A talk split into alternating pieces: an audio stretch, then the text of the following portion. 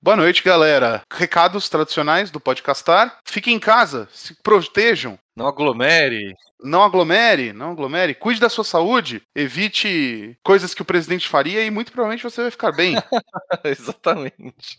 Bom, quem tá perto de vacinar vai vacinar aí, todas essas coisas que estamos cansados de, de falar, né? A gente precisou gravar esse programa em com uma certa antecedência por conta da mudança e tudo mais, mas muito provavelmente quando você ouvir, os dois hosts desse programa já estarão de vacina no popô. É, espero que com a vacina, pelo menos a primeira dose, né? Ah, sim, é, me referindo à primeira dose. Não sei se as duas, mas. Ah, Mu, vai que você dá a sorte e descola uma Janssen aí, e é dose única. É, então. Seria bom, seria bom. Ou descolou, né? Ou descolei. Murilo do Futuro, conta pra gente, é.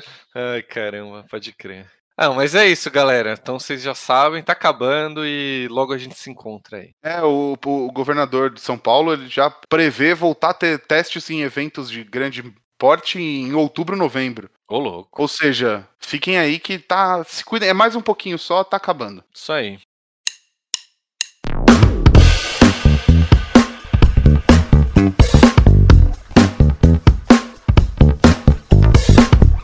Fala galera, aqui é o Murilo e tem muito mais dungeons do que dragons, hein? Só queria dizer isso. O dobro, pra ser mais preciso. Tem mais dungeon do que Dragon? Fiz a conta. a gente tem 36 dungeons e 17 dragons. Sendo que um deles é um terreno ainda, então não sei se vale aí. Ou seja, Caramba. mais que a metade é dungeons. Mas, mas você tá se referindo às habilidades ou o nome de carta, dungeon? Ah, não, não. É, mas acho que nem todos os dragões que tem chamam dragões. Dragão alguma coisa. Só se for Dragonborn, eu acho que tem. Eu não entendi sua conta, mas eu sou de humanas. E o que importa é que tem mais dungeon do que dragons. É eu confio em você, Murilo, a verdade é essa. Obrigado, Você falar que tem, eu tô confiando em você. obrigado, obrigado. Fala galera, aqui é o João e hoje nós vamos entender quando o Cazuza disse se preparem que estão rolando os dados. Nossa, caramba, você tá muito pegando umas referências musical obscura aí. Nem sei que música é essa. É, é, é do Cazuza lá, que estão rolando os dados. Esqueci o nome da música. Meu Deus. Caramba! Ah, é o do Brasil Mostra Sua Cara? Tem? Isso, isso, tem. Caramba, não lembro. ah, mas é, faz sentido. É que eu não lembro. Não tá. é uma frase muito solta. É o. Não é padrão ser lembrado dessa música. Não, é. O tempo não para lá. Ele fala que eu tô. de- Mas se você achar que eu tô derrotado, saiba que ainda estão rolando os dados. É Ah. verdade. Na coleção é verdade. É verdade. É verdade. Agora, agora a música tá tocando na minha cabeça. E talvez no fundo. Quem sabe? Eu gostaria de ouvir um Cazuzinha. Bom, mas é isso, né? Hoje vamos falar da coleção tão aguardada, pelo menos por mim, de D&D Aventuras nos Reinos Perdidos, ou Adventures in Forgotten Realm, ou D&D, ou ATR, ATR que estão usando? AF, AFR. Ah, é, isso aí. É. Ah. Chame como quiser, né? Aí fica a seu critério. Fique, fique à vontade, fique à vontade.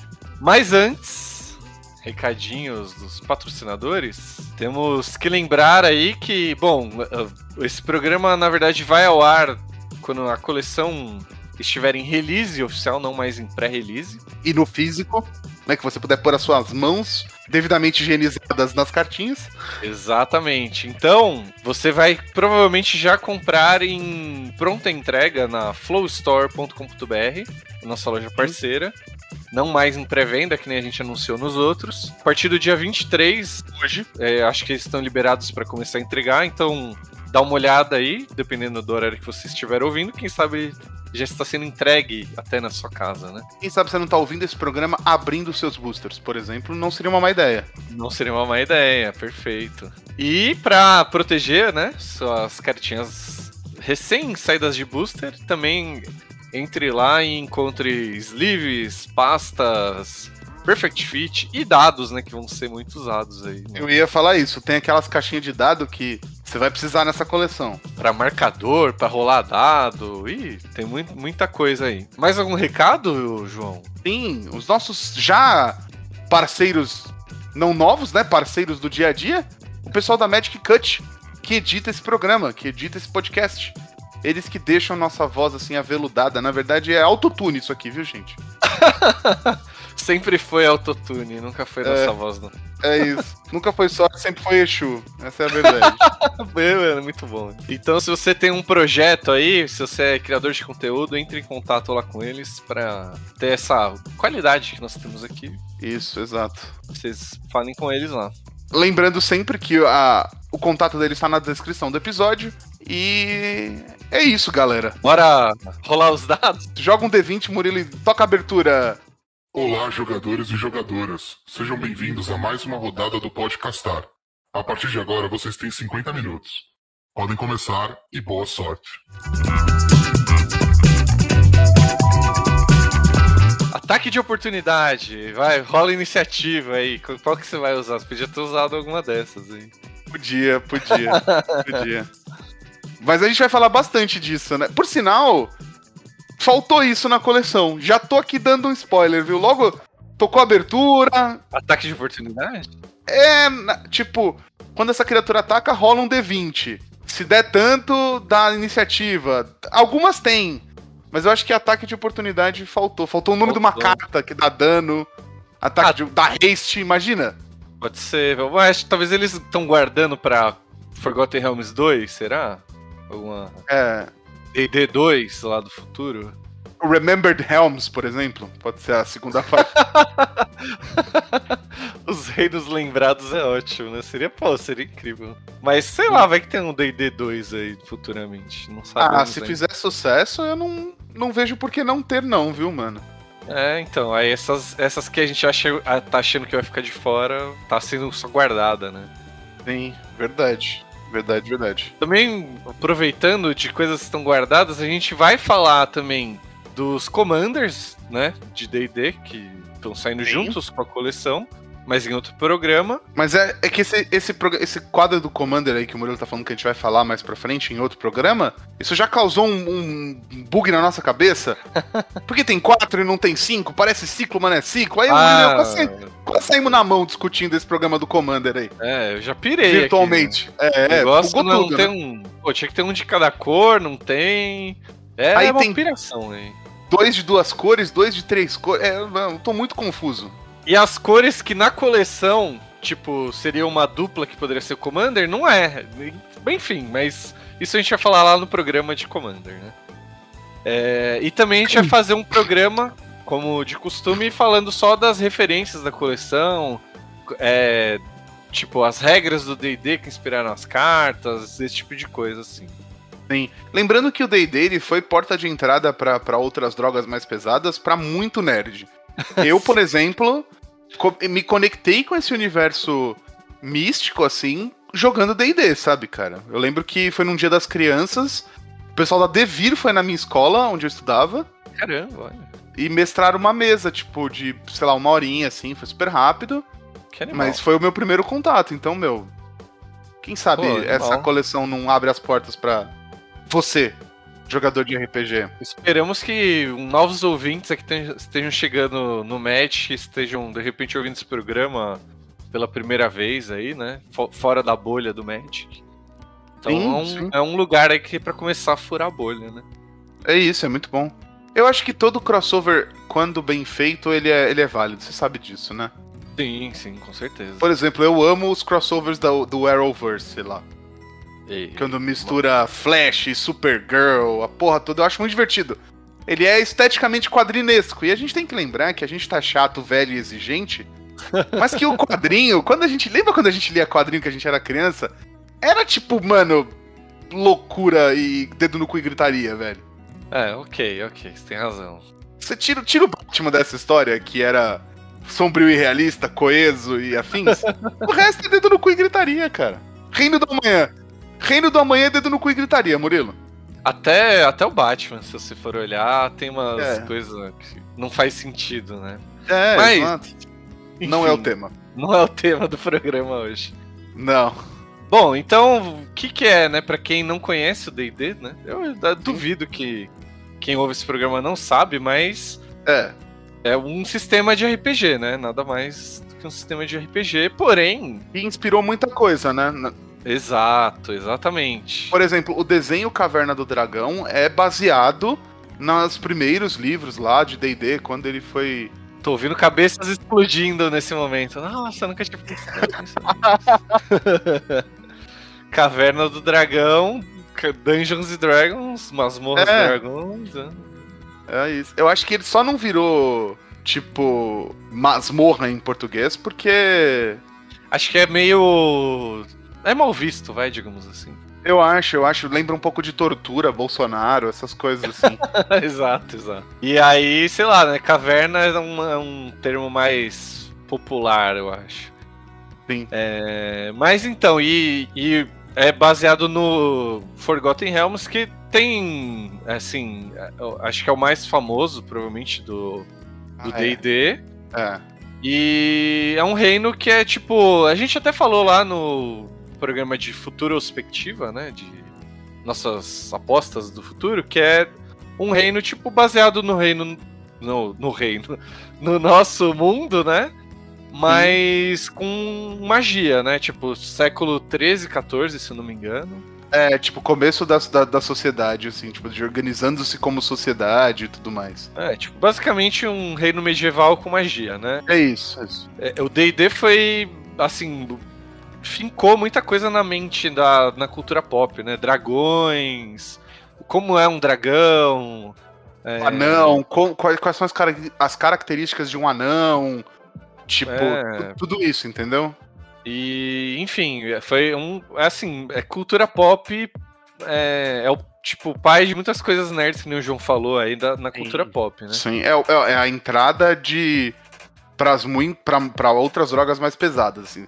Lembrando que Dungeons and Dragons, o primeiro, foi publicado em 74, velho. Nossa. Ou seja, olha quanto de coisa ele pode ter, tipo, inspirado a partir disso, entendeu? Putz, demais, demais. Mas enfim, né? E mas agora falando da coleção em si, né? é, a gente pegou toda essa cultura, todo esse assim o mundo, né? As criaturas desse mundo e traduziu para o Magic. Mas importante ressaltar que não é não é um reino do multiverso oficialmente do Magic. É, é estranho isso, né? Mas o, tipo, os planinautas daqui não vão, tipo, pra Zendikar, sei lá. Eles são planinautas aqui por provavelmente questões da mecânica do jogo ali. Eles quiseram colocar um personagem, sei lá, com uma habilidade de tal jeito que ficava no Sim. melhor num planinauta do que numa criatura lendária, sei lá. Sim, sim, sim. Lembra a gente que essa coleção veio pra substituir o que seria o, a coleção básica de 2022, né? É o, o M22. Então meio que é uma coleção ali do seu mundinho fechadinha dentro de si, assim, sabe? Exato, exato. E até uma característica dela ser um level, um power level um pouco mais básico, né? Porque justamente tá substituindo essa coleção, então não dava pra esperar grandes coisas, né? Nossa, power level lá em cima. É, não é uma. Não vai esperando é, Trono de Eldraine 2, o dia do julgamento. É, putz. E ainda acho que piora, né? Que o. ag- acabou de sair agora o Modern Horizons 2, né? Que é um, assim, um power level ma- mais absurdo do que Tudo. o, o formato padrão normal. Sim, sim. E você comparar, assim, então dá uma. Tem gente que achando que a coleção tá fraca e tal, mas temos que lembrar desses pontos aí, né? Sim, sim, verdade. Verdade. E, bom, a gente geralmente gosta de falar aí do o que, que é o plano e a história da coleção e tal, só que aqui tem um meio um desafio, né, do time de design, porque o D&D é um jogo que o personagem principal e a história é... A graça do jogo é você inventar a história e você ser o personagem e tudo mais. Então era um desafio pra eles, porque geralmente tem uma história que nem a gente gosta de falar nos programas, né? É, se você nunca jogou RPG, se você tá ouvindo esse programa e nunca jogou RPG, eu recomendo muito que você faça esse exercício. Você provavelmente tem um amigo nerd que consegue dar uma mestrada, tipo, bem básica, tipo, eu consigo, bem básico. Vai atrás dele, tipo, troca uma ideia e joga em uma campanha, porque o RPG ele é muito divertido porque é você interpretando, entendeu? Exato. Não requer conhecimento prévio sobre o mundo, não, não requer nada, assim, nada. Tipo, é só você mesmo sendo você. É, você vai tomar as suas atitudes, aí você vai criar o seu próprio personagem. Então, pô, é mó barato você ficar pensando ali, pô, que defeitos que ele pode ter, que qualidades ele vai ter, se ele é bom, se ele é mal. Qual é a história do meu personagem? Qual que é o passado dele, né? Tipo. É isso. É exato. muito divertido isso. É muito bom. E, cara, é um baita. Assim. Como eu vou dizer? Um exercício de inventar histórias, né? Então. para quem gosta de escrever, quem se interessa por histórias e tal, é, é assim, fantástico, uma ferramenta fantástica. E, e bom, é, e aí o que, que eles fizeram, né? O, o time de design chegou a um grupo de personagens, porque geralmente RPG você não vai jogar, né, uma pessoa só, né? Embora tenha, Murilo. Tem aquele livro que você consegue jogar contra o livro, eu não lembro o nome agora. Ah, tipo livro-jogo, assim, né? É, ah, é, que tipo, você vai. Se você tomar tal atitude, vá pra página. Isso, exato, exato. Dá pra você ter uma noção de como é jogar um RPG sozinho, mas não é tão legal quanto o grupo, o Murilo tem razão. Ah, sei lá, é legal esse livro-jogo. Agora que você falou, nem não tava lembrando disso, mas. É bem interessante também. É como se fosse um video, outro videogame, né? Sei lá. É, você tá jogando sozinho, é um modo campanha de um jogo, é isso. É isso, perfeito. E mas aí aqui o que, que eles fizeram, né? Eles criaram um grupo de aventureiros aí para meio que para ser o principal. Então você vai ver em outras ilustrações aí do D&D que é um grupo como a maioria dos grupos de RPG variado, né? Tem o Cavaleiro, o Ranger, tem o Mago e tem a Barda. A Barda, né? Barda? Boa, não sei, eu falei Barda, mas não tenho é. certeza se. A Barda? Né? Será? A, a mulherzinha que toca um violão. Isso, isso, isso. O músico, a música. É, isso, música. é isso. É. E acho que é a maga também. É uma maga, uma, uma barda. É, é a rama, é a maga. É. Cavaleiro e o Ranger, né? O e Legolas. aí eles. O, o, Legolas, pode crer. Porra, é o Legolas, velho. E, e eles também usaram as características aí, né, do. Do DD, né? Tipo, no DD você pode ter multi. Não é classe, agora me fugiu. Tipo, multi-raça, né, na verdade. Isso, isso, é um humano elfo. Isso. Aí tem os Dragonborns, né? Que eles são tipo filhos de dragão. Eles são humanoides draconizados. Sei lá. Eu acho que sim. Eu acho que sim. É... Enfim, aí é isso, né? Eles usaram isso para conduzir ali e para colocar elemento, essa galera em situações, enfim, que é a, a ideia do RPG, né? É isso, é isso.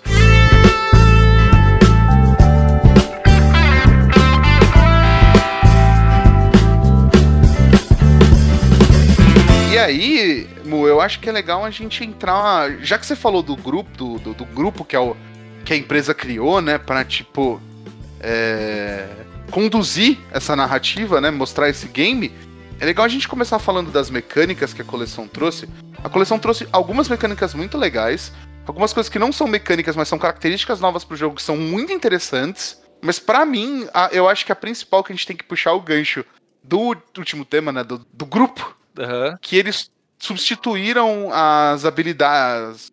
Lembra quando a carta tinha uma habilidade? Ela só tinha uma habilidade. Certo. Agora eles chamam isso de flavor words, que é tipo deram um nome para a habilidade da carta. Eu achei isso muito legal, muito legal. Cara, e essa, essa solução foi fantástica, porque, tipo assim, eles poderiam inventar realmente uma habilidade chamada, sei lá, quebrar as correntes, que destrói um artefato, por exemplo. Só que, porra, e aí se eles quiserem usar isso no futuro, não sei o que lá, tararau, eu achei essa solução de, por exemplo, teria lá o flavor text, né, o textinho da, do negócio. Isso, isso. Eles pegaram, adiantaram, subi, subiram de nível, é, entre aspas, pra ser tipo um nome de habilidade, só que é só um só um flavor, é só um.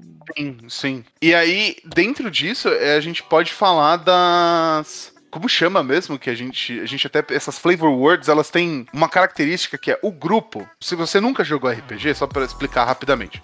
Você tá lá jogando, né? Aí o mestre fala assim: "Ah, então, Aí você e o seu grupo entram num bar e encontram um anão, um português e um, e um, e um filipino. Ô, já- Quem é o mestre da sua aventura? Ari Toledo?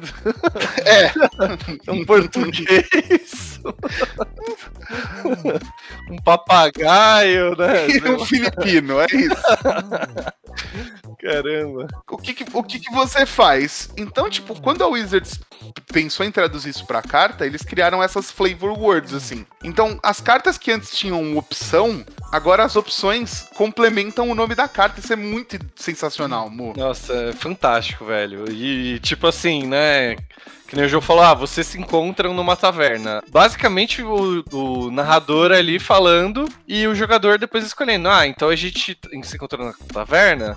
Ah, vamos começar uma briga. Daí isso é uma opção Isso, da isso. carta. Eu vou dar uma tapa, eu vou dar um tapa na careca do português, é tipo isso, entendeu?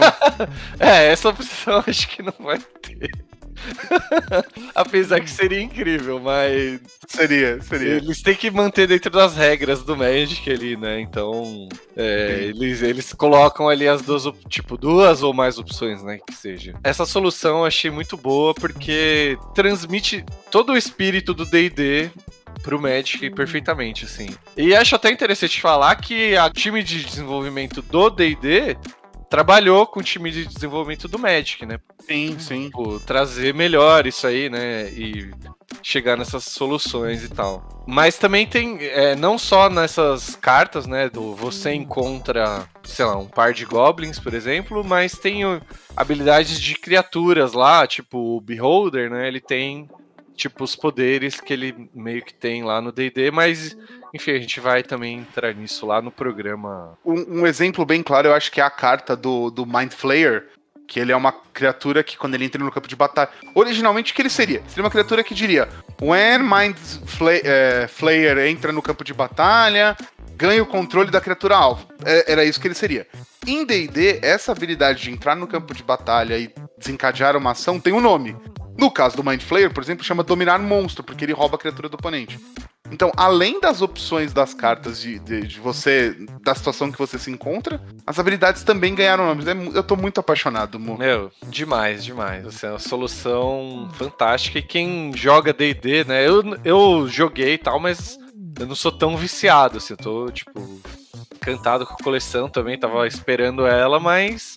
Você me perguntar ah, qual é o nome do negócio, eu não, não sei tão bem assim, né? Nem eu, nem eu. eu. eu só me sinto. Eu me senti. O sentimento dessa coleção é que eu me senti redescobrindo o DD de novo, sabe, Mu? Exato, perfeito, mano. Eu também. Mesmo, mesmo sentimento. Tipo, lembrando das regras, lembrando das narrações e de quando eu jogava com os amigos e tal. Não, eu fiquei com uma baita vontade de montar uma ficha de personagem aleatoriamente. Nossa, assim, pra- muito, muito. A gente podia fazer isso em live, inclusive, né, primo? Pô, boa ideia, boa ideia, Jogar um RPGzinho. Ia ser gostoso. boa ideia. Mas, falando em RPG, eu acho que a segunda mecânica da coleção que a gente pode falar, que é.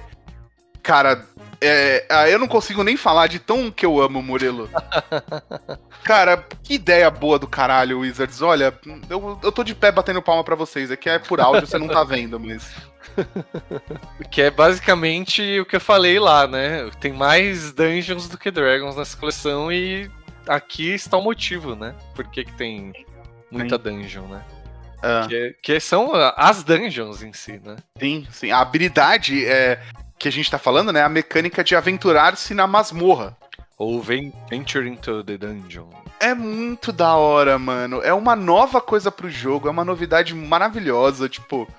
Ah, Murilo, eu, eu, eu tô muito bobo alegre, velho. Cara- Puta golaço, velho. É muito sensacional, mano. É, é da hora porque é uma carta. É, explicando já, né? É uma carta que ela não entra dentro do baralho ali, dentro do seu deck. Nem no sideboard, tá? Nem ocupa espaço no sideboard. Exato, ela tipo fica ali, é uma é como se fosse uma ficha. Tá lá e quando você precisa dela, você escolhe entre as três que Sim. tem atualmente, né? Pode ser que lance mais. Por favor, lancem mais. É só isso que eu peço. Assim, Pode ter Venture into the Dungeon em todas as coleções daqui pra frente do Magic. Uma. Que, que, eu tô apaixonado, entendeu? é, então, vamos ver, né? Eu, eu acho que, sei lá, esse ano não vai sair nada, porque pela frente aí não. Sei lá, não me indica nada, né? Que vai ter mais Venture into the Dungeon. Mas sei lá, no ano que vem, ou no D&D 2, que nem eu falei. Remembered Helms. Espero que tenha mais, mano, que é muito bom. É muito bom. Mas e, como funciona, né? Explica aí pra gente, João. Então, é isso que o Murilo falou, é um token quando você. E aí você tem cartas que têm a habilidade de aventurar-se na masmorra. Então, ah, quando essa criatura causa dano de combate, quando essa criatura morre, quando você ganha vida, quando essa criatura ataca, né? Tipo, tipo, múltiplas situações do jogo desencadeiam, né? Triggeram o, o, o Venture into the, into the Dungeon. E aí, quando diz que se você não estiver em nenhuma masmorra, você escolhe uma das três opções. Hoje a gente tem a mina perdida de. Como fala isso? Fandelver, acho que fala. Fandelver, né? É. A, tom, a tumba da aniquilação e a masmorra do Mago Louco. Que é. Eu não sei, não tenho certeza das outras, mas eu acho que também, mas são tipo complementos do D&D básico lá, né? Você encontra esse, esses complementos, livros aí para eu sei que o eu sei que o do Mago Louco acho que é o, é o mais recente, os outros eu não tenho tanta certeza. Até a capa deles lá no, no, quando você joga no Arena, é, se você for ver, é tipo igual do. É, é. É verdade, verdade, verdade, verdade. Bem lembrado, Mo. Bom, e aí diz que quando você né, desencadeia essa habilidade de eh, aventurar-se na masmorra, você escolhe uma das três, coloca em campo de batalha com um marcador na primeira sala. Isso. Aí cada uma tem uma habilidade, né, própria aí. Por exemplo, Tumba da Aniquilação, quando você entra na primeira sala, diz que cada jogador perde um de vida. Isso, e, e interessante até que o nome, né? Tipo uma entrada é, com uma armadilha, né? É, é, exato. Aí você, todo mundo toma um de dano. É muito bom. E aí, toda vez que você é, aventura-se de novo na masmorra, você vai movendo a sua pedrinha até você sair da masmorra. Uma vez que você saiu da masmorra, você completou a masmorra. Você, tipo, é, terminou a dungeon, né? Que, que... Isso, e é importante notar esse número porque algumas cartas se beneficiam de masmorras completas, né? Então quando você acabar. Isso, isso. Aí você, você anota e, sei lá, tem uma carta que quando você completou, ela ganha golpe duplo, por exemplo. Ou quando, no momento em que você completa, cria um zumbi. Tipo, é coisas assim, entendeu? E... e aí o importante é falar que você só pode ter uma masmorra por vez. E você só pode adicionar uma masmorra nova quando você completar que você tá em curso. Exato. E aí é muito importante a gente ver o tamanho, né? Tem gente falando que a gente tem a PMG, né? Tipo, a do Mago Louco é a G, a Fandelver é a M e a Tumba da Aniquilação é a P, porque a Tumba da Aniquilação você consegue completar em três entradas nela, tipo, tem consequências, mas você consegue. A do Fandelver são sempre quatro, não importa as suas escolhas, e a do Mago Louco são dois, quatro, seis, sete níveis para completar. Então é bom notar ali, ah, eu preciso completar muitas vezes.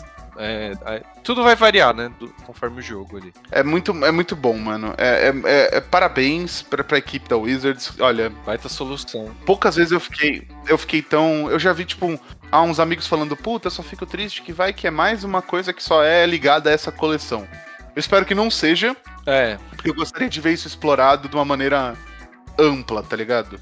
Sim, e, e, inclusive as outras que a gente vai falar, né? A gente também tem a, as táticas de grupo, né? O Pack Tactics. Muito boa também, muito feliz. É, eu, eu gostei, mas assim, né, não é nada. É uma mobilidade legal, né? Quando você atacar com poder 6 ou mais, desencadeia alguma coisa, né? Cada uma tem a sua. Sim, sim. É que eu acho, Mu, que, tipo, pra quem gosta de jogar de agro, ah, é, essa habilidade veio muito, muito para favorecer o, o arquétipo, assim, sabe? Verdade. Pra dar um up. Verdade, verdade. Porque você tem coisas básicas, desde os tipo, essa criatura ganha iniciativa, até tipo, sacrifica outra criatura, causa o dano no, na criatura alvo igual o poder da criatura sacrificada. Então, tipo, você consegue jogar bem com isso, sabe? E é isso, né? É uma habilidade que vai ser desencadeada, cada criatura vai ter uma coisa, mas em geral é isso. Você precisa saber que seis ou mais de poder atacando, ela desencadeia alguma coisa. Sim. E aí, uma outra coisa que a gente. A gente vai falar no final, mas a gente acertou lá atrás, em janeirão, é que teriam interações com D20, né, amor? É, pô, é uma coisa que não tinha como não ter, sabe? É, já tem no Magic em borda é, prata aí, né? Sim. Já tem coisa com dado bastante, então Era, sabe, tava um passo ali a. Era, foi uma previsão meio fácil, vai. Foi. Foi um chute seguro. Mas eu também achei que foi bem feito na Wizards, no- pela, pela, nas cartas, assim, sabe? Não ficou uma coisa, tipo, desproporcional. O medo que muita gente tinha era que, ah, eu tirei um, vai ser um efeito ruim, né? É, eu acho que tem uma carta só que dá um efeito ruim, tipo, realmente ruim, que é o baú do tesouro. Que se você rolar um, você perde 3 de vida, se não me engano, uma coisa assim. Não é descarta-mão? Hum, não, o baú do tesouro é. Você perde 3 de vida, no 2 ou 3 você cria tesouro. No 10 ou 19 você ganha 3 e compra 3 cartas. E 20 você pega uma carta, se for artefato você pode colocar em jogo. Se não põe na mão, embaralha. E. Só que você sempre sacrifica esse baú pra fazer isso, pra rolar o dado, né? Ah, não, eu, eu tô falando do deck of many, many things. Ah, pode crer. Mesmo nesse 1 dele, não é um efeito É só o zero, né? Que é. Que tem a opção de dar zero porque você joga o dado e subtrai o número de cartas da sua mão, assim, sabe? Ah, tá, pode crer, pode crer. É, mas aí é, dá pra você calcular, né? Tipo, o que eu vi os designers falando lá é que, tipo assim, eles se preocuparam muito nisso em não afetar muito o jogo, porque se é muito aleatório, fica muito imprevisível. Então, é tipo, vai, tem essas duas aí que são é, essa que o João comentou, né? Que você pode acabar descartando a mão, mas a gente, né, consegue calcular. E o baú do tesouro, que é uma carta que nem é boa, assim, na verdade. Nem. Acho que se você tirar 20 é bom. Porque é. Ah. Né? O que, que você achou? Não tem o que fazer. É, não, achei que é fraco mesmo. Achei que é fraco. É, eu acho que o melhor exemplo de como eles usaram bem a mecânica do D20 é uma carta azul, que eu não vou lembrar o nome agora. Obviamente era uma carta azul. De quatro manas, que se der, tipo, você rola o dado. Aí é, é um- é uma instantânea e você rola o dado. E aí, se der de 1 a 9, você compra duas cartas. Se der tipo de 10 a 18, você com, dá Scry 2 e compra duas. E aí, se tipo for 19 e 20, você dá Scry 3 e compra 3. Eu acho que ficou muito balanceado, assim, sabe? Assim, eles resolveram bem porque, tipo, vai, às vezes é de 1 a 9 um efeito normal. E de 10 a 20 é um efeito superior. Então, no DD, quando você tira 20, é acerto crítico e coisas boas acontecem, né? Se for dano, dano em dobro, sabe? Esse tipo de coisa, assim. Assim, você não erra o golpe de, de maneira nenhuma. É. Ou você acaba acertando um ponto específico do seu inimigo. É acerto crítico, não é um outro nome? Eu acho que é acerto crítico, que eu, pelo menos eu chamava assim. É erro crítico e acerto crítico? É. Tinha a impressão que tinha um outro nome, mas. Acho que eu tô viajando. Não, pode ser que tenha, mas eu chamava assim, sempre chamei assim, não sei. Eu posso estar só muito drogado. E mas uma coisa que eles falaram aí do, tipo, eles queriam trazer essa sensação de tirar um 20 no dado Uhum. pro jogo, mas sem ficar uma coisa muito ruim quando você errasse, né? Porque a gente quer quando tá jogando, quer ter algumas certezas do que vai acontecer, né? Sim, o Magic ainda é um jogo competitivo, tá, gente? Não esqueçam disso. É, então eles ainda se preocuparam e em algumas cartas o 20 é destacado, assim. Então tirar 20 é ainda muito bom, vai dar essa sensação. Só que se você for ver, um a cada 20 jogos isso vai acontecer, sabe? Mais, mais ou menos, né? Sim, falando em 20 20, né? E é. E quando. E, só que aí o 1, né? Beleza, tem um efeito ali que você vai saber o que, que é. E também, é, se você olhar bem, de 1 a 9 e de 10 a 20, o 10 a 20 geralmente é, sei lá, 5%. Aí, matemáticos, manda qual é a porcentagem correta aí. Se de 1 a 10 é um efeito, de 10 a 20 é, é outro. Eu acho que é, tipo, 45 e 55. É, mas, Eu acho que é 45, 55. Ah, não sei, Mu. é uma proporção um pouquinho maior de dar 10 ou, do, e- ou de 10 a 20, né? Sim, sim, sim. É, mas é vai, quase 50% as duas opções. Então, como se quase como jogar uma moeda, mas eles ainda têm o dado. Enfim, não sei porque eu tô me alongando nisso aqui. Ainda é uma, uma, uma coisa muito bem feita, em, em- em resumo. Exato, é isso. Então, tudo isso pra falar que eu adorei como foi resolvido. Mas eu acho bom você falar que adorou é, com, com com propriedade, como você tá explicando agora, porque não fica só um, um bobo alegre como eu que tá, tipo, piradaço, feliz e contente nas coisas, tá ligado? Criancinha de 5 anos que, ah, eu adorei, eu quero ver tal coisa. Eu adorei com propriedade, né? Isso, é isso, é isso. Você adorou como um adulto deve adorar. Parabéns. que isso, imagina. É bom ser criança também. Que isso. É ótimo, é, é ótimo. Cara, teve a outra, eu acho que é uma outra coisa que a gente pode falar de mecânica, que não é uma mecânica, né? É uma é um, mecânicas barras características da coleção, eu acho, que eu gosto muito de saga. Você sabe disso. Eu acho a saga muito legal. Sim. E eu acho que eles trouxerem, trazerem essas cartas, né? As, as classes, eu achei uma ideia fenomenal, assim. Cara, é, fiquei pensando também sobre o formato que é feito, né? Que, que nem falou, nada mais é do que uma saga, só que você meio que opta ali, a, o momento que você quer entrar na fase 2 e na 3. Sim. Eu acho que só tem 2 e 3 até agora, né? Não lembro se tem algum tem mais. Eu acho que por enquanto só. Por enquanto só enquanto só. Mas você, tipo, é um encantamento parcelado. Ah, primeira parte, mas se vier no late game você consegue fazer tudo de uma vez, de repente. Se for interessante. Sim, sim, sim, sim. E como ele, ele e você vai é, cadenciando conforme a sua necessidade daquele momento, assim. É muito bom, cara. É muito bom. É, muito, muito bem feito também. E a única coisa, e, e, assim, é uma vantagem na verdade também, né? A única coisa diferente da saga também é que a arte é invertida. A saga é, é do lado direito, a arte. Sim. E uh, o texto do lado esquerdo, e aqui eles inverteram, acho que pra diferenciar. É. E, e além de, de, de da, da inversão do lado, né?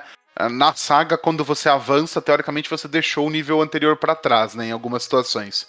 Aqui não, aqui você vai adicionando as habilidades. Então, por exemplo, tem a classe do mago, que ela costuma mana para entrar.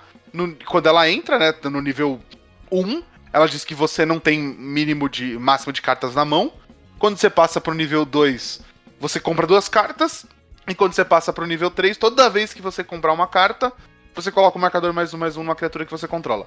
Mas você não perde a habilidade de ter. de não ter cartas na mão do nível 1 atrás, entendeu? É, meu, é muito legal muito bem resolvido também. É, só elogios aí. Não... E as artes ficaram lindas, né? As artes ficaram muito fodas, assim. Animais, animais. É isso. É... Montar um Commander 5 cores de classes? Com todas as classes?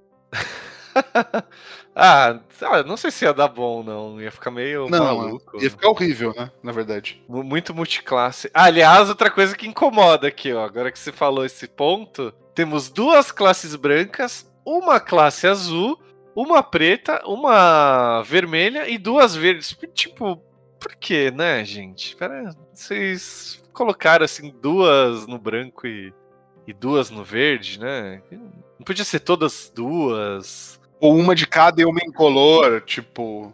É, e aí também a, a, as, multi, as multicoloridas, tem três que tem vermelho, sabe? Que, que bagunça é essa? O que tá acontecendo aí? Mas enfim, é. desabafos dos ciclos aqui, que eu não consigo entender. Tipo, realmente dá uma torturada na gente que. e, a, e aí, Murilo, eu tenho que concordar com você, velho, porque. Porque aí não é nem questão de achar ciclo ou não achar ciclo, é questão do toque mesmo. É, ficou muito maluco, mas é, eu entendo que eles colocaram determinadas classes em determinada cor porque faz sentido com a cor do Magic, no caso, né? Sim, sim, eu acho que é mais, foi mais por isso, tipo. A gente sabe que Rogue é vermelho. É vermelho. Que Rogue é preto e azul, sabe? Tipo. É. Então não tinha como a classe ser só de uma cor ou só de outra, sabe? É, e sei lá, o. Bom, já vou falar todas, vai. O clérigo e paladino é branco, o mago é azul, o bruxo é preto, o bárbaro é vermelho, druida e ranger são verdes. Então todos têm. Faz sim, sentido sim. aí, né? O bardo é vermelho e verde, o lutador, né? Fighter, que é, como que ficou a tradução em português? Lutador? É, fighter, é. Tá, ficou vermelho e branco. Os monges ficaram azul e branco. Os ladinos ficaram azul e preto. E os feiticeiros, né? Sorcerer, ficou vermelho e azul. E aí, tipo, olhando as cores do Magic, beleza, faz sentido, mas. Sim. Incomoda um pouco ainda ver que não tem todas, né? Incomoda sim. Eu não vou discordar de você, não. De, de classe é isso. Mas, ó, mesmo com esse erro aí, mesmo torturando o nosso toque, golaço, hein, Wizards? Golaço Não, mesmo. Ó, tudo que a gente falou, né? Todas as mecânicas e outras cartas aí, tudo até agora, tipo, sabe, não achei defeitos ainda. Nem eu, nem eu. Tudo, tudo legal. Eu acho que o único defeito mesmo é a gente estar em pandemia e não poder jogar o pré-release físico dessa, Verdade. dessa coleção maravilhosa, mano, de verdade. Pode crer. Eu acho que é só isso.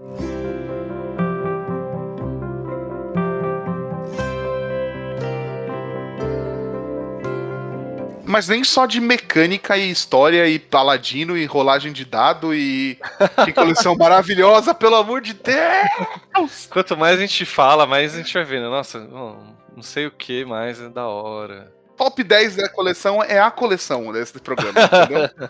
Caramba, hein? É. Nossa, é muito bom. Tem cartas básicas aí, vai. Tem. Tem cartas que a gente precisa dar, dar uma.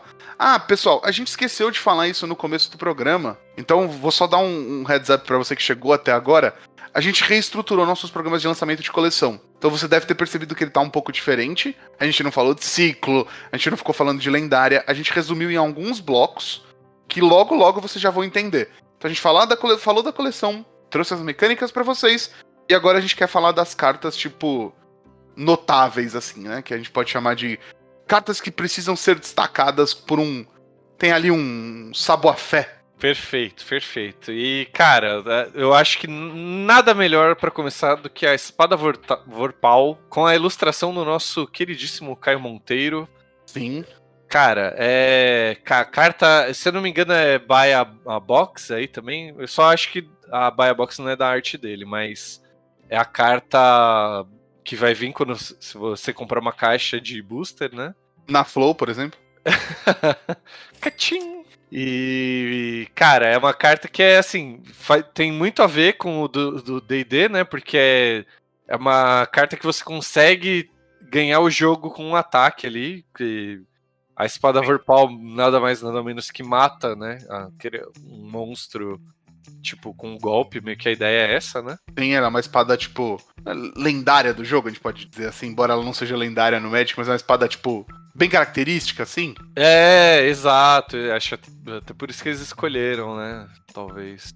E, e aí ela, por si só, ela já é uma carta muito boa, ela é um equipamento de uma mana, que dá mais dois, mais 10 e Death Touch, e o equipe dela é duas pretas, ou seja, tipo, ela já é um equipamento muito bom, assim, por si só, sabe? No, se você não tivesse a habilidade que diz que pagando 8 manas, quando a criatura equipada dá dano de combate ao jogador, aquele jogador perde o jogo. É, cara, mui- muito legal. É, eu sei que é meio polêmico essas cartas que ganham o jogo, perde o jogo, porque podem ser muito abusadas, né? Mas eu achei legal ter isso na, tipo, na coleção básica, né? Porque, sei lá, eu quando comecei a jogar, eu olhava pra isso e falo, nossa, uma carta que eu posso ganhar o jogo imediatamente, né? Me dava mais vontade de, sei lá, pensar em formas de usar e tal. Eu achava bem legal. Então, Mano, e é, e é um equipamento que, cara, se você tá jogando Brawl, se você tá jogando Commander, e você tem preto, não tem por que você não usar, entendeu? né? Tipo, uma carta, uma carta de uma mana, da Death Touch, sabe?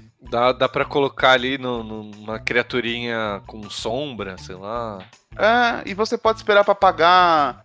Tipo, não, não precisa ser ativado como feitiço, entendeu? É, Você pode esperar. Você pode esperar conectar. Ah, não vou bloquear. Ah, antes do, de, de- de- do dano aqui, tô pagando as oito manas, sabe? é bem legal. A gente também tem o, um destaque que é uma carta comum, mas é a primeira vez que tem um tesouro que é não é ficha, né? Sim. É o Mímico. Que, que inclusive é uma criatura clássica aí, né, do D&D também. Achei legal que eles colocaram ele como tesouro e só que ele pode virar uma criatura também, né? Sim, sim. Bem, bem legal. A gente também tem outras cartas bem clássicas, assim, do do do D&D, né? Outras criaturas e afins, né? Primeiro a gente tem o Tiamat, que aparece muito no, no, no desenho, na Caverna do Dragão. Posso fazer uma observação? Pode. Não, não, não é, não é pôr a mão na testa e olhar pros dois lados, não. Tá. É uma coisa que eu não sabia, e eu acho que muita gente não sabia, que Tiamat, na verdade, é a Tiamat. Eu não sabia disso até, Sim, é uma menina. até fazer a, a pauta aqui do programa, quando a gente tava pesquisando, e eu aprendi isso pro programa, eu não sabia. No Caverna do Dragão não fica claro isso, sei lá. Ou fica. Eu, Não, eu acho que eu pesquisei, eu descobri quando eu tava pesquisando aquelas teorias de tipo, a Tiamat é do bem e do mal é o mestre dos magos, sabe? Ah! Tipo, Pode crer. Nossa, isso aí é até um programa à parte aí também. Mas, pô, mo- é, acho que é um dos monstros mais clássicos do D&D, né? Pelo menos aqui no Brasil. eu acho. Ele é tão clássico do D&D que levaram ele até pro Yu-Gi-Oh, mano. Só pra você ter uma ideia. Ah, é? Não lembro disso. Tem um episódio de Yu-Gi-Oh que eles vão parar numa realidade alternativa que os, os caras da corporação Kaiba estão tentando matar o Kaiba pra ficar com a empresa dele. E aí eles invocam um dragão que tem cinco cabeças e cada cabeça tem uma cor. Ah lá, Igual a Tiamat. clara referência ainda. E eu queria também contar uma curiosidade sobre a Tiamat, é que ela é. a- a- o nome dela é só Mate. Tia é como os sobrinhos dela a chamam. eu Desculpa, cara. Perdão. ai, ai, eu achando que, nossa, explodiu minha cabeça agora. Não, tô Caramba, brincando. Não, caramba. não, não- mas é, tá linda demais essa arte. Tá linda demais. Tá muito boa. Ai, que vontade de montar um Commander. É, pô, então, esse aqui eu hum, hum, acho que. Não, eu tenho um cinco cores que não é bem cinco cores, mas esse aqui acho que seria um cinco cores, cinco cores mesmo, sim. E usar bem todas. Por todos os dragões que apareceram em. Bom, a gente vai continuar, a gente fala da, É. é, da- disso. Mas Ah, a gente tem só, o Mind só um Flayer. ponto que você puxou de arte aí, que é legal falar, né? Que a gente tem a- as artes showcase dessa coleção. São as artes de ilustração dos monstros, tipo, do livro de monstro, lá dos, dos livros de D&D clássicos ali, né? Então, é, isso aí acho que vai saltar os olhos de quem jogou D&D a- as edições antigas e tal. É, e também tem a arte maravilhosa, incrível, mara- que são os terrenos com capa do livro, sabe?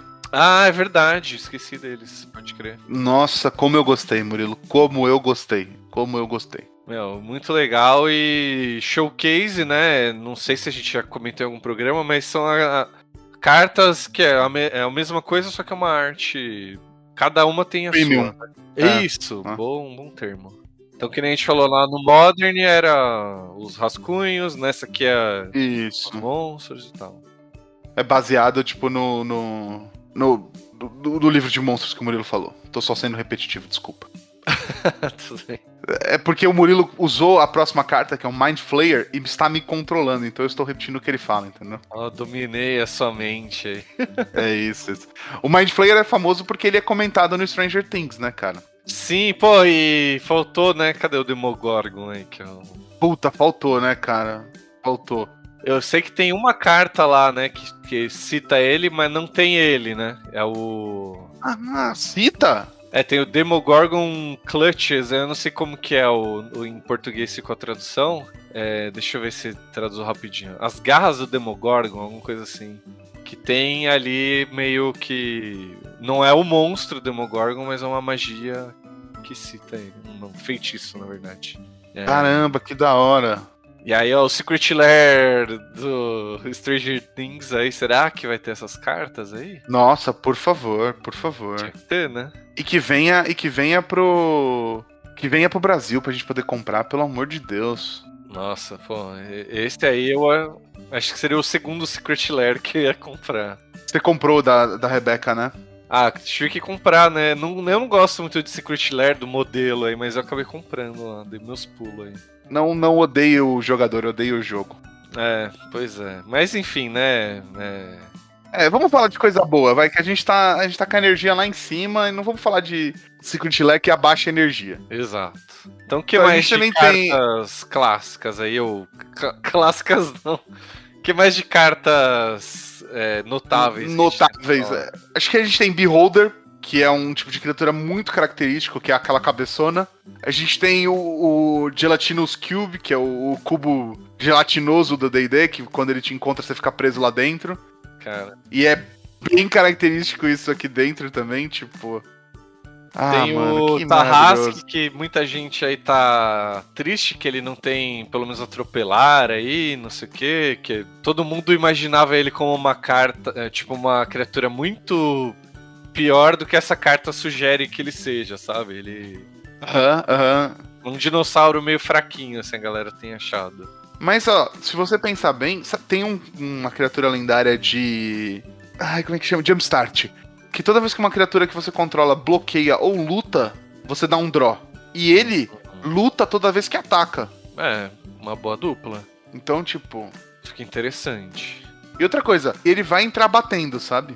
É, ele vai ter haste, vai, vai ter um Hexproof. Vai ter ward. é, ninguém vai ter 10 mana pra pagar. Ward tipo. 10 é duro. Aí a gente tem que sempre lembrar que, cara, Ultimato tá aí pra botar ele em jogo tranquilamente É, verdade. e você nem, nem vê, assim.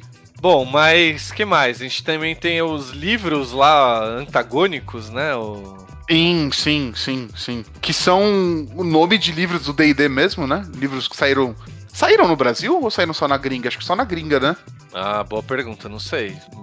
Não, faço ideia. Pode ser que saiu aqui também. É. Inclusive, a gente tem que comentar, né, que o livro, um dos dois livros, né, o, o branco, o The Book of Exalted Deeds, já foi até banido do T2 do Standard 2022 que tem no Arena por enquanto, assim. É, porque é uma carta que ganha o jogo, né? Que, que faz o oponente perder o jogo. E essa carta impede você de perder o jogo. Então são duas cartas aí que é, mexe, né? Com perder ou ganhar o jogo. E essa aqui tinha como abusar dela. Então acho até correto o banimento. Só pra explicar como é que você abusa dela.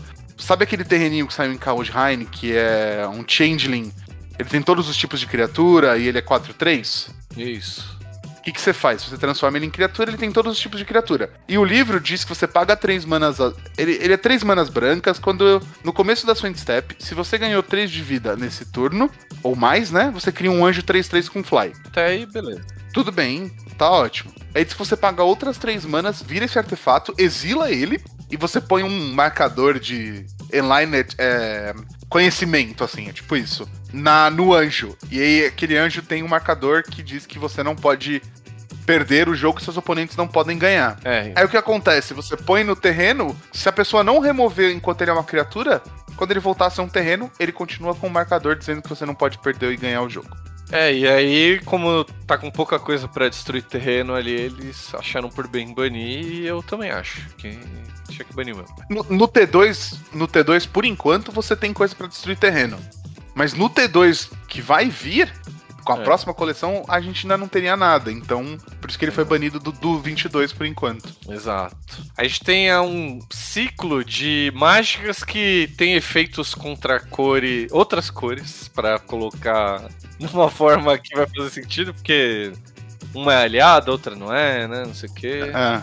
Mas, por exemplo, tipo, o Burning Hands, que eu acho que é um dos melhores, é um removal que dá. Por duas manas, dá dois de dano na criatura ou planinauta alvo. Se o planinauta, se essa permanente, né, no caso, for verde, dá seis de dano, entendeu? Então, tipo, é muito legal. É, to- todas né, são bem interessantes aí. É, a gente também tem cinco dragões lendários. Aí vou fazer aqui às vezes de fã de DD e reclamar que não tem. A gente tem os, dra- os dragões por cor aí, né? Um de cada cor. Mas não tem todos os metálicos, né? Que tem o dourado, mas não tem todos os metais que tem no DD, né? Talvez futuramente aí. Talvez. Mas eu confesso que eu gostei muito deles, muito, achei muito legal. Achei que eles brincam bem com as, com as cores, assim. Uhum. Querendo ou não, o verde te dá mana, o vermelho não pode ser counterado. Tipo, eu achei muito legal. Muito legal. É, Muito eu, eu, mano, gostei. Sou suspeito, mas gostei mais do vermelho e do verde. Mas. É. Gosto pessoal. eu gosto. Eu gosto, gostei muito do azul e do preto e do verde. né? Então não. é, Todos são fortes, né? Eu vou, te falar que eu gostei de, de, de, de todos, mano, porque o vermelho é muito incrível. É, então. Todos são bons, é, todos são bons. Eu não, não desgosto de nenhum, né? É. E, e assim, a coleção chama Dungeons and Dragons. Então tinha que ter uns dragão muito maneiro e, e eles conseguiram. Tem mesmo. Sim. Isso, isso sem contar que a gente não vai falar aqui, mas você tem o, o dragão com o nome da cor, né? The, the Black Dragon, The White Dragon, The Green Dragon. Ah, que é. também são muito legais, viu? Que tem uns efeitos muito bacanas e são muito fortes pro draft. Exato, exato. Pô, são mesmo. Esses acho que seriam representantes e os outros são lendários, seriam tipo um. Eles, só que lendários, né? Tipo uns mais especiais aí do. Porque eu acho que a gente tem o Golden Dragon, mano. Na coleção. Não, então, mas e o de bronze, né? Os outros? Não tem. Tem o, o dourado. Ah, en- entendi. Entendi, entendi. E a gente também tem os Dragonborn aí, né? Os, uma forma de colocar mais dragões na coleção, sem ser esse dragão clássico que tem que voar e ter asas, né? Sim, Tem. sim, sim. Outros aí.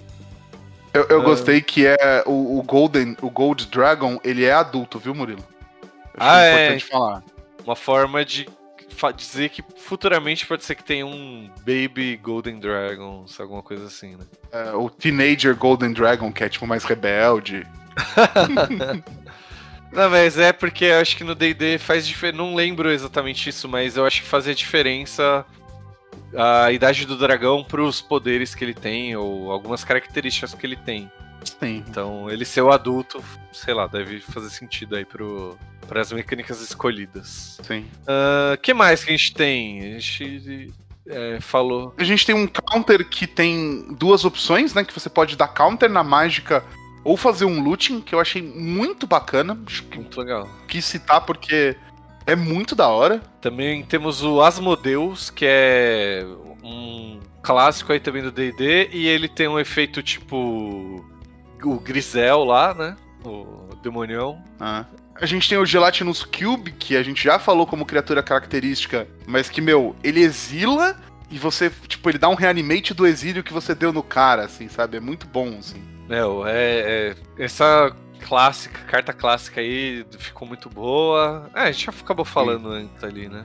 Isso, isso. Temos a Planinauta que o João acha roubadíssima, que ela, Roubadíssima. Os- a lealdade dela sobe quando criaturas suas morrem, né? Roubadíssima. Realmente muito forte. Muito forte. Roubadíssima.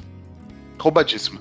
Temos o. Não sei se eu falei, mas eu acho a Planinauta roubadíssima. Eu achei que você ia falar de. Temos um berço de Geia com pernas aí, que é. Gera uma mana verde pra cada criatura que você controla, mas é uma criatura também. muito legal, muito legal. Muito da hora. Muito bom. Tem o, o, o- Treasure Vault, né? Que é um terreno que cria é, terrenos, entre aspas, porque cria tesouros, né? É muito legal. Justo. Isso aí vai pra todos os meus commanders, tá? Eu vou comprar ah, um pra cada e vou colocar. Assim que, eu, assim que der a grana, eu vou fazer isso. É, eu acho que é uma carta padrão aí, porque é muito boa. Ah, porque eu não preciso de muita mana. Na passada aqui eu estouro, crio 20 tesouros e foda-se, entendeu? Por último, mas não menos importante, os terrenos têm. é, não é que nem o Secret Lair, que é totalmente texto, mas eles têm, em vez do símbolo de mana, texto, que também são meio que, vai, narrações de aventuras, assim, né? Tem o que você fez um acampamento fora da- das minas dos anões. é, tem o que você encontrou uma caverna subterrânea com criaturas estranhas. Enfim, tem vários aí, é muito legal. né? Achei essa ideia muito legal. Olha, Wizards. Duas palavras pra vocês, viu? Para e bens. Sabia. Muito bom mesmo. Cara, terreno com lore é assim. É, é, é, é de uma excelência. Com flavor text, é de uma excelência. Que olha. E sei lá, né? Uma carta que é, tipo, mais do que básica no jogo, né? Tipo, é virtualmente de graça terreno. E é uma coisa que você pode, tipo, pegar, embaralhar lá alguns e tirar e ter uma ideia pra uma aventura que você vai mestrar que você sem- tá sem ideia ali Sim. Sim. Achei muito legal. Bom, e finalizando o nosso programa, tradicionalmente nós temos o quê? Nosso top 10, né? Temos Sim, que eleger temos. aí 10 cartas tops que a gente gosta muito. E nesse não vai ser diferente, né? É, Não, é que pra mim o top 10 era a coleção, porque eu gosto muito de tudo, Murilo. eu, eu, eu tô. Eu tô facinho. Hoje eu tô facinho. Até o baú do tesouro, você gostou? Ah, gostei, mano. Porque, é- é- é- cara, é um baú do tesouro, entendeu? Tipo, tá bom, tem uma habilidade merda, mas, cara, é muito. Ah, é muito bom, mano. Puta, que ideia da hora, velho. É, como lore, assim, né? Como coisa, eu concordo, né? Mecânica e tal, mas. Ah, é muito legal, cara. É muito legal. É muito, é muito quentinho, Mu. É Eu, quentinho, eu acho que é, eu acho que é essa a palavra. Essa coleção ela é quentinha, entendeu? É tão quentinha quanto a taverna que está no nosso décima posição. O nosso é, criatura lendária, mago humano, chamado Volo. É, ele tá numa taverna, eu acho, né? Ah, tá, tá, tá sim. Eu acabei de, eu acabei de pensar que, cara, Ah. Eu acho que essa carta tinha que estar mais pra cima aqui na nossa posição, É, eu também acho, eu também acho. na nossa mas- posição, mas Agora, tudo bem, agora, tudo bem. agora já tá definido aí. Décimo lugar, depois a gente quer saber a, pede opinião dos desculpa. ouvintes aí. É, é. Mas, Não, é porque eu acabei de pensar. Lê o que ele faz e eu falo o que eu acabei de pensar. beleza. Ele é duas genéricas, verde e azul, 3-2. E toda vez que você castar uma mágica de criatura, se ela não compartilhar um tipo de criatura com uma criatura que você controla ou uma criatura no cemitério, você copia aquela mágica. Então, você faz uma criatura e faz uma ficha igual a ela, né? E aí o João já sabe como abusar dela e. Você dá cast na cópia, né? A cópia é um cast. Ah, não sei, boa pergunta. Juiz? Cadê a. Cadê a Bia? Vamos, vamos mandar mensagem pra ela. Eu não acho que não, João, mas por quê? Qual era a ideia? Porque se a- o cast for uma cópia, no Shulane, cada criatura vai me dar dois draws e dois terrenos colocados em jogo. Hum. É, então. Mas eu acho que não. Eu acho que não é. eu acho- copia. Não vale, não vale. É só ela conta como cópia. Porque em Strixhaven mostrou pra gente essa diferença, assim, de. É, é porque a habilidade de Magecraft fala, né? When you cast or copy a spell. Isso, e aí você tá copiando, no caso. Sim. Então, então tá, décimo lugar tá justo pra ela? Tá justo. Agora eu acho que tá justo. Acho que tá justo. Então tá bom. Eu acho que tá justo. É forte ainda, viu, gente? É forte, que isso. No draft, principalmente, nossa, Nossa, aí É. no, do draft é ridículo. máquina. Máquina. Nossa. É, mas e o nono lugar, tá justo também?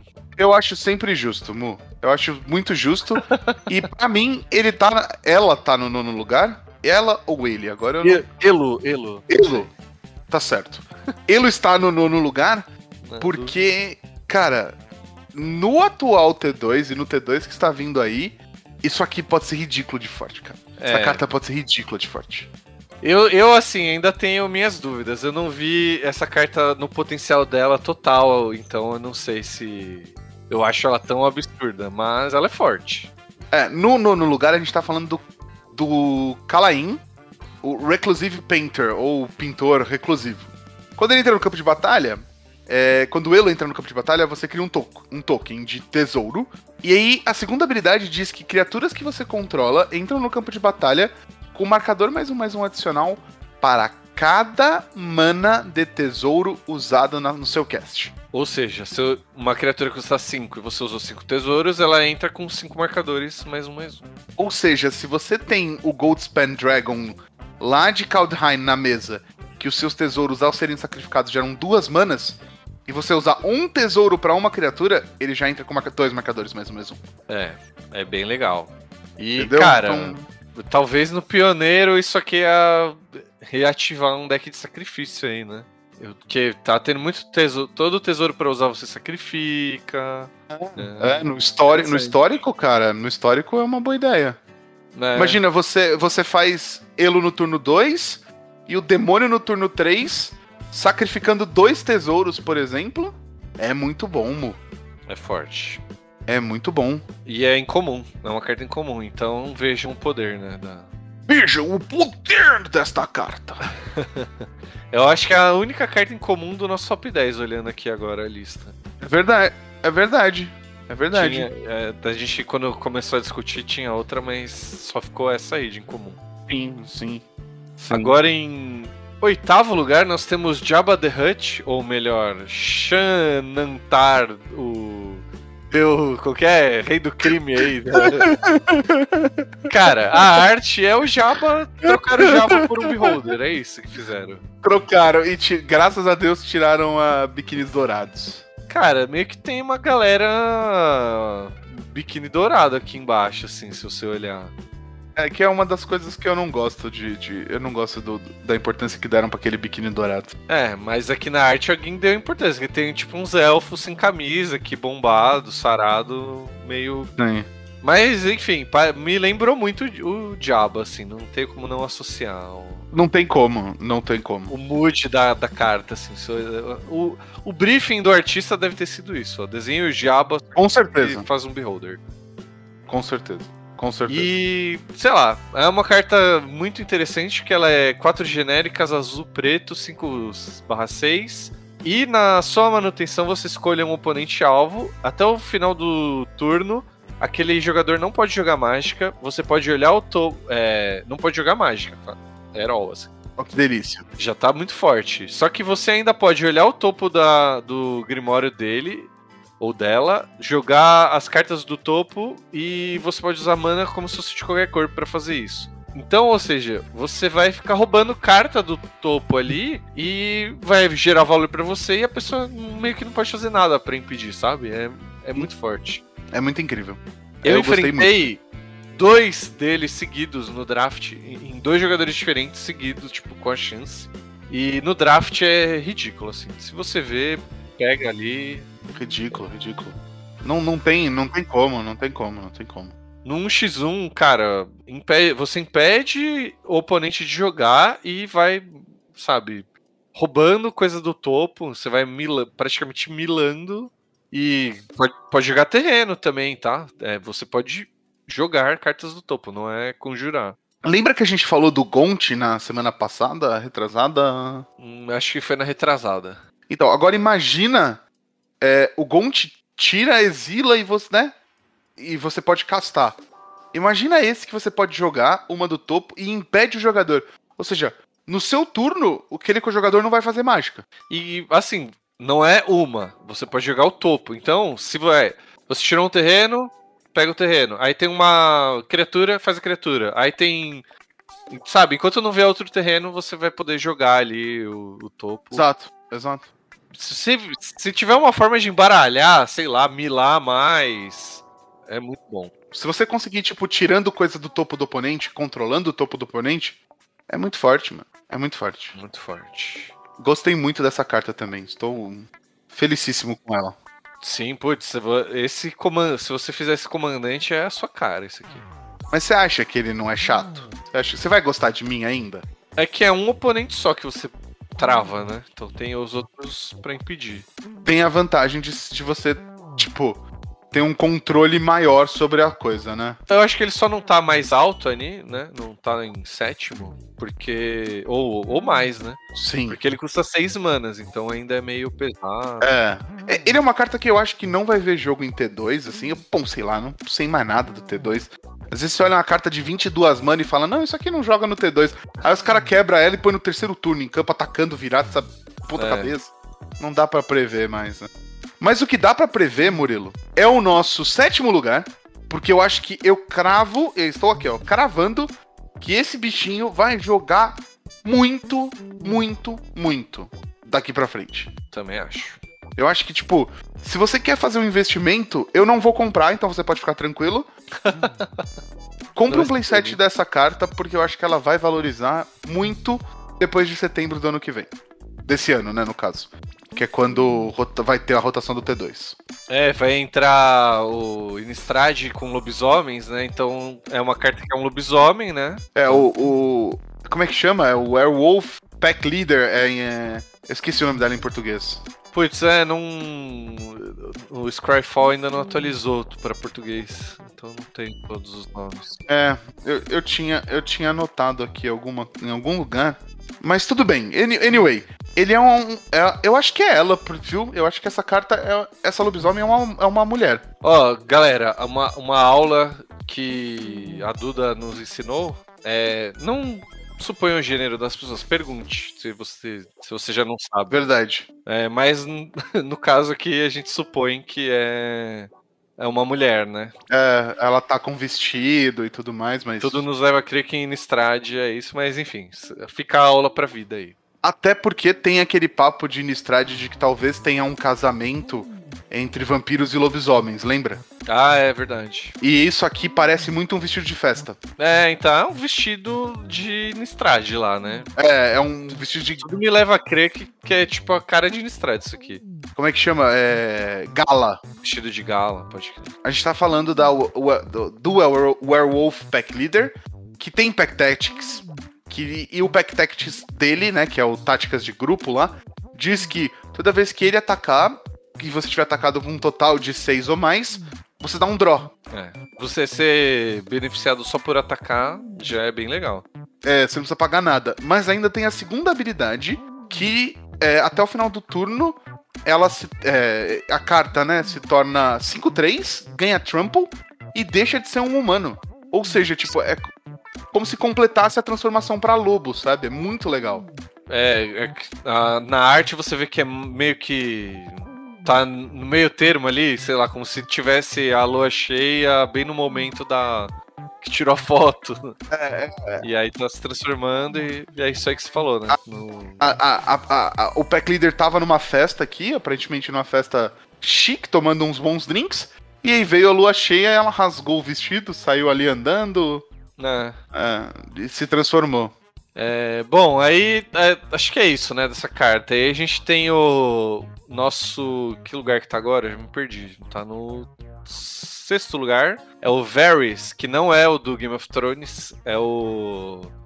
O Ranger, né? O arqueiro do grupo aí que a gente comentou lá no começo do programa. É o Legolas, né, Murilo? É o É Legolas. um, é um Legolas, só que ele é meio humano aqui em Forgotten Realms. Ele é Sim. 3-3, custa uma genérica verde-verde.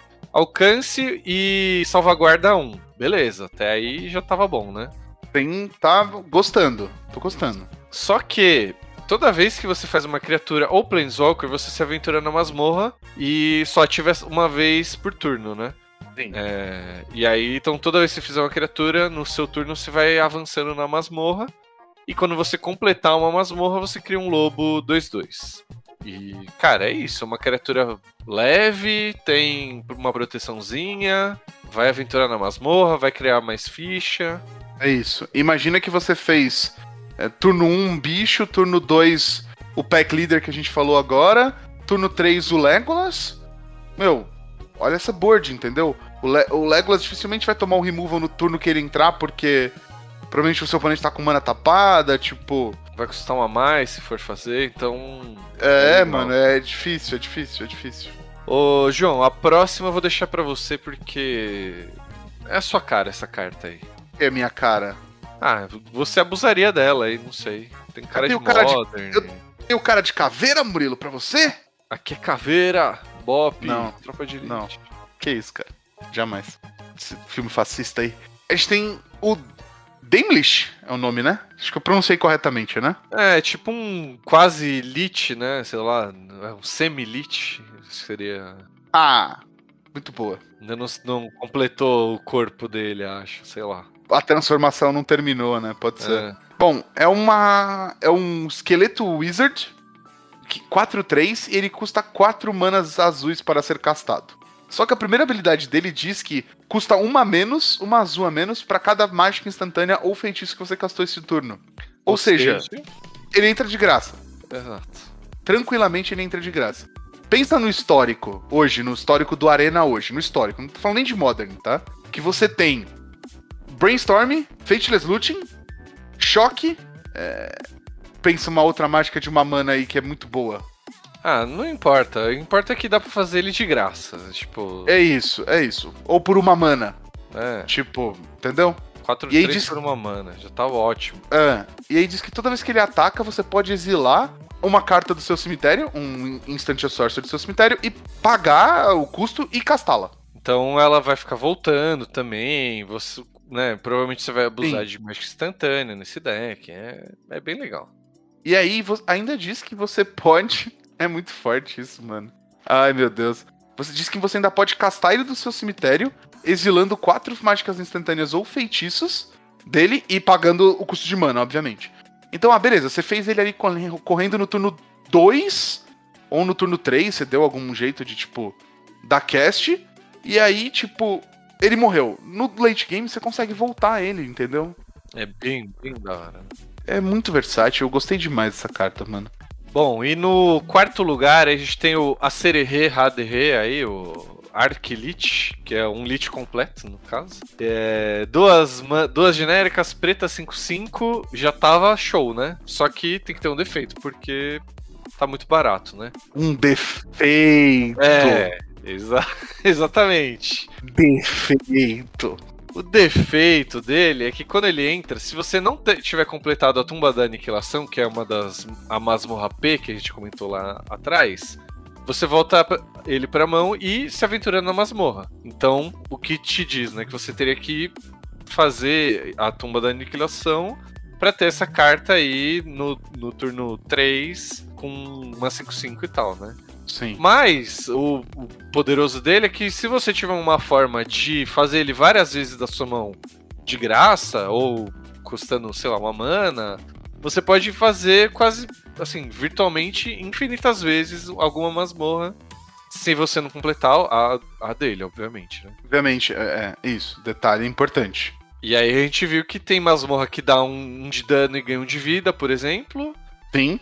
Tem tesouro, ficha, compra carta. Então dá para fazer essas coisas infinitamente se você tiver ele e mais uma coisa que deixa você fazer ele infinitamente. É, exato. Exatamente. E, bom, e a, não bastando isso, ele, toda vez que você atacar, para cada oponente que você tem, você cria um zumbi 2-2, é, a menos que aquele jogador sacrificar uma criatura. Então, se você tiver três oponentes num mesão, por exemplo, você vai fazer três zumbis a menos que cada um desses oponentes sacrifique uma criatura. para cada zumbi, né? É muito forte. Tá bom para vocês ou querem mais, assim, só para ficar na dúvida? Essa aqui é, é show, show. Show, Rogerinho. É muito boa. Eu gostei demais também dessa carta. E aí o acirradíssimo top 3 começa com quem, João? Ah, com a minha classe. Não é minha classe preferida, pessoalmente falando, mas para mim é a classe que destoa das demais, assim, cara. Tipo, ok. Eu acho que todas têm um power level bem equilibrado entre as raras. Agora, essa daqui, cara, essa daqui é. Como é que chama? Reparação histórica com a cor branca no jogo aqui.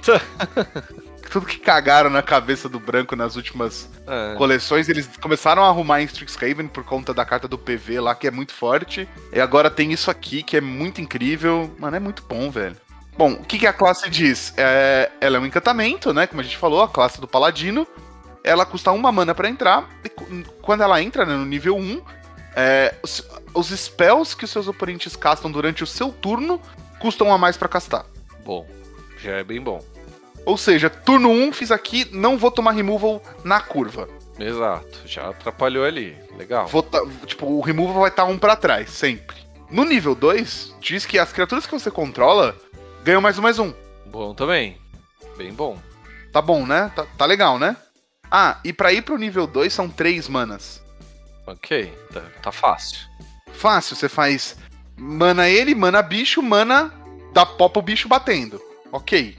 No nível 3, que aí são 5 manas para fazer, mas. Por que, que são 5 manas?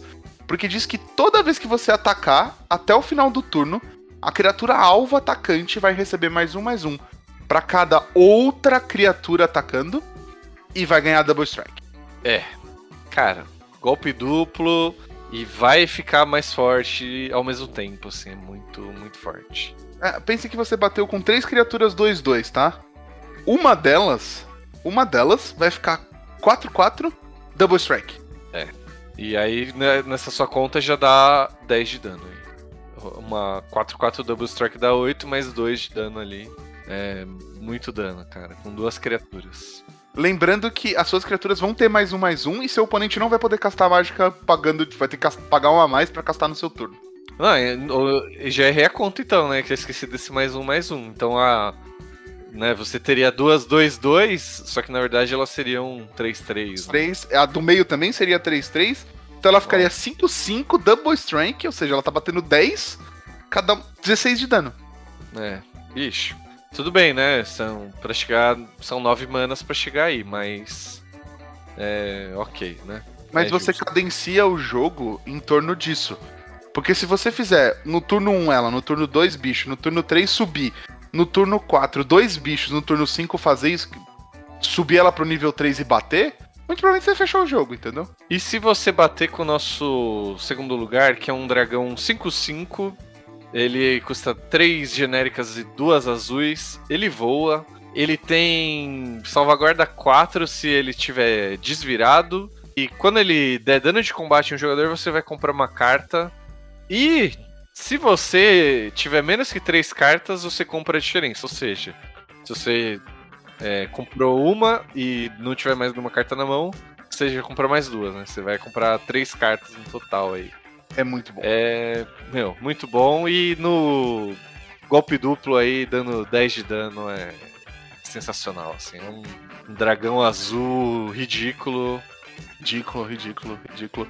Ele é o Ojutai dessa, dessa coleção, cara. Meu, Ele é o Ojutai dessa coleção. é, não tenho nem mais o que dizer. Só fiquem com esse dragão azul aí do deserto e. Só rezar pra não tomar ele na cabeça muitas vezes, né? É, é isso. Na verdade é essa. E, bom. Quem. O primeiro lugar é roubadíssimo. É, então. Preciso, preciso dizer mais alguma coisa?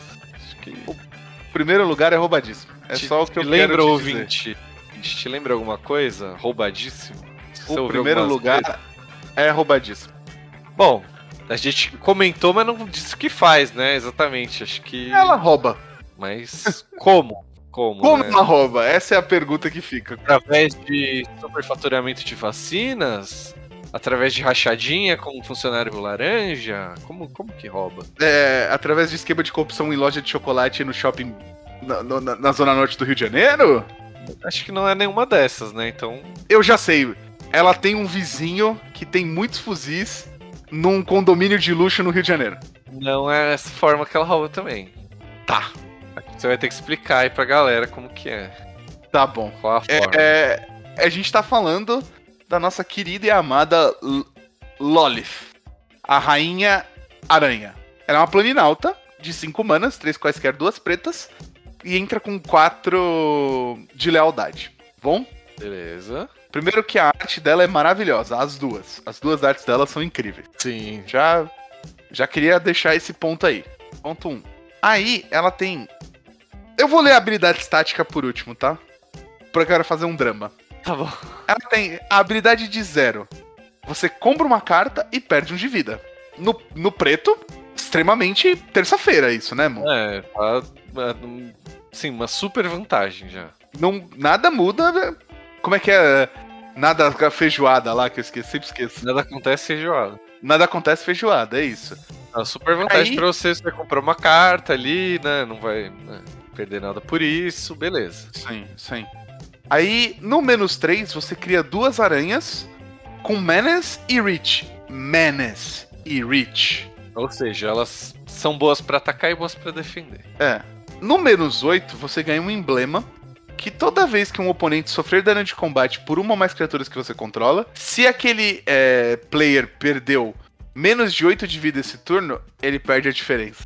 Então, aqui eu, eu fiquei pensando muito sobre isso, assim. É, é, tipo, ela serve mais pra ficar criando defesas e uma só ficar atacando ali, né? Essas. Sim. Tipo, ela gera duas aranhas, uma defende e outra ataca, porque eh, não vai, não compensa você bater com as duas se você tiver o emblema. Tipo, Não, não. Na verdade, você compensa você ficar batendo com umas criaturinhas 1-1 imbloqueável. Um dano mais certeiro ali, né?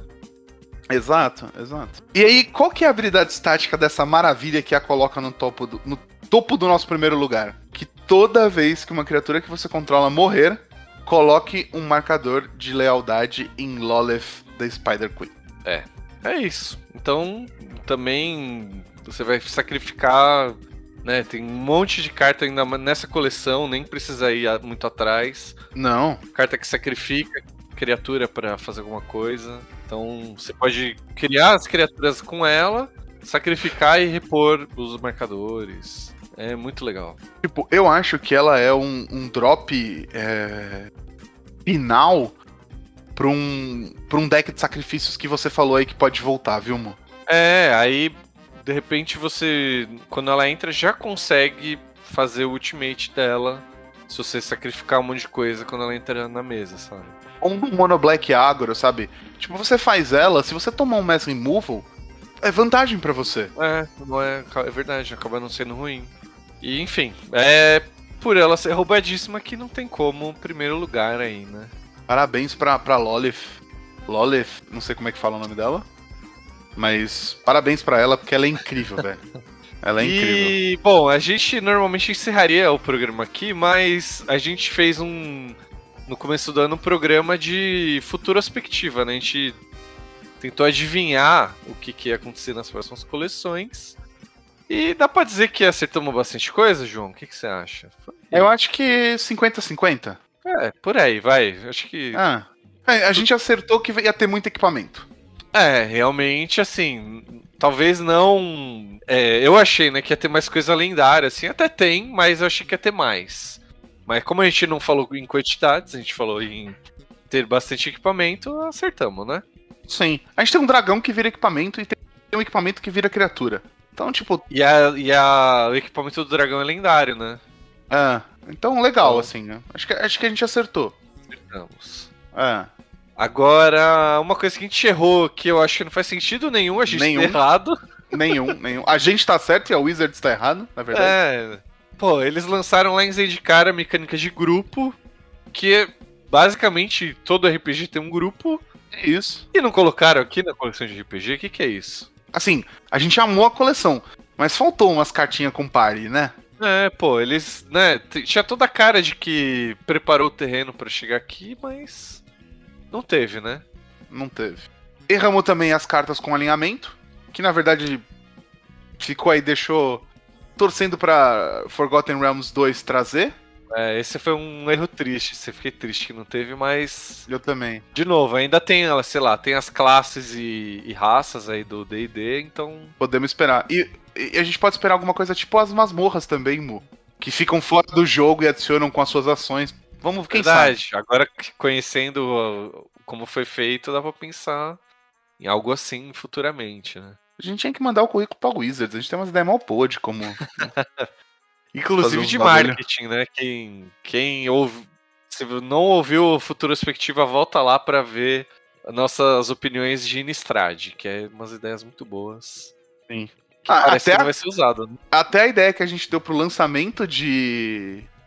De Stranger, de Stranger Things, não, de Forgotten Realms, era, era muito boa, que era as, meni- as crianças do Stranger Things jogando. Verdade.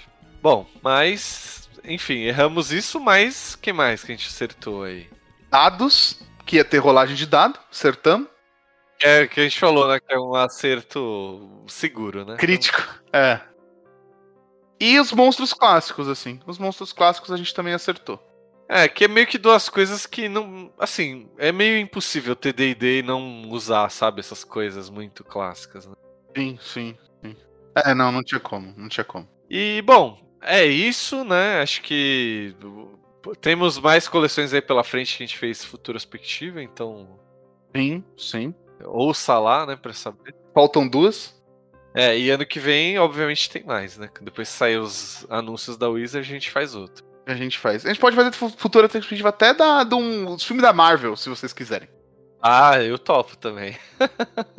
Bom, é isso, galera. Esse, esse foi o novo formato aqui do programa. A gente espera o feedback de vocês aí se vocês gostaram.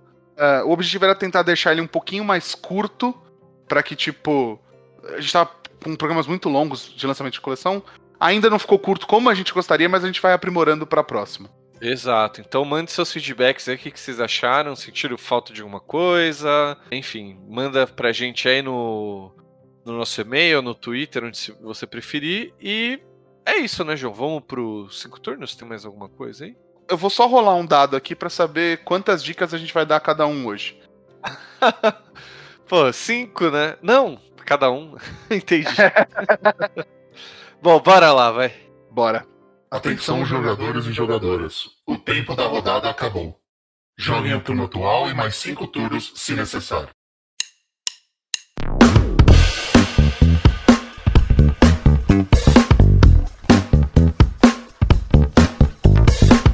Bom, galera, agora é aquele momento maravilhoso que nós daremos cinco dicas pra vocês de fora do Magic. Pra quê? Pra você esquecer que o INPE foi. Removeram as informações do INPE e colocaram no Ministério da Agricultura, né? Os dados da queimada. Então, pra você esquecer disso, vai aqui cinco diquinhas. Cinco dicas delícia pra você esquecer desse momento maravilhoso que o Brasil vive. Meu Deus, começa aí então. Cara, eu vou dar uma dica que a gente já falou, mas eu quero reforçar, então eu quero reforçar indicando a quarta temporada de Atypical. Que é, sem dúvida, no top 5 melhores séries que a Netflix já fez na história da Netflix. Nossa, eu ainda não vi a quarta temporada, mas essa é uma das minhas séries favoritas da atualidade. Todos os atores estão bem, todos, todos, todos os atores estão bem. O ator principal é incrível, o, o Sam, né? O ator que interpreta o Sam. Mas para re resumir, é, a série acompanha a vida do Sam, que é ele tem um, um grau de autismo, da síndrome né, do, do, do espectro autista, e aí mostra o cotidiano dele, as relações dele com a família, as relações dele com a irmã mais nova, com a namorada, com os amigos da escola. E nessa quarta temporada é, que eu saiba, é a última temporada, é a, vai fechar a história, vai fechar o ciclo do Sam. Parece que infelizmente é isso aí.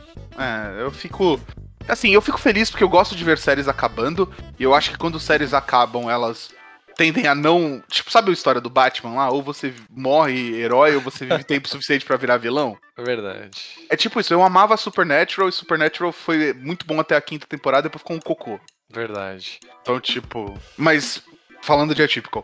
E aí essa temporada então encerra, por enquanto eu não terminei ainda, porque a gente assiste degustando, né? É muito bom, é muito incrível. Meu, super recomendo. Tá impecável a história do Sam. Segue lá, a história da irmã dele, a história secundária do relacionamento dos pais é muito bom. Tipo, você consegue se importar com todo o leque de personagens. Não, é, é dessa série. Eu gosto de falar que é. Tipo assim, ela é vendida como a atípico é o menino, só que quando você assiste, você vê que na verdade tudo é atípico, né? Tipo, a, a irmã, a mãe, o pai, a família, os amigos. Tudo é, de perto ninguém é normal, né? Então, é meio que isso. Assim. É, é, é, é, Nossa, é, é, é, bem verdade isso que você falou, mano. Meu, é. Enfim. Não, é, é uma das minhas séries favoritas, então eu sou muito suspeito para falar. Eu também, eu também. Eu quis trazer para reforçar que vocês precisam assistir as outras três temporadas, mas a dica mesmo é a quarta temporada que tá aí brilhando. Muito bom, muito bom. E você, primo, o que, que você nos traz? Então, eu tenho uma série que eu maratonei na, na HBO Max que se chama Avenue 5, o nome da nave espacial que essa galera tá.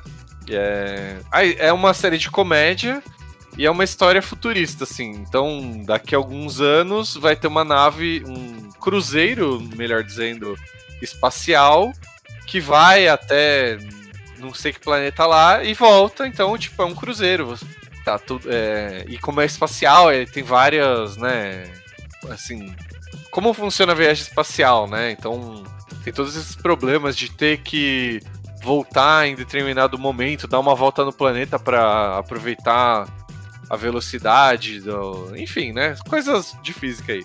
Sim. É... E aí a, a série é... no primeiro episódio dá um problema da, da nave, eles saem da rota e aí, tipo, por questões da física ali e como essa coisa toda funciona, a viagem espacial funciona, eles têm um delay ali de não sei quantos meses, assim, tipo, era uma coisa que era pra, tipo, ah, ele, beleza, tinha uma data de volta, né?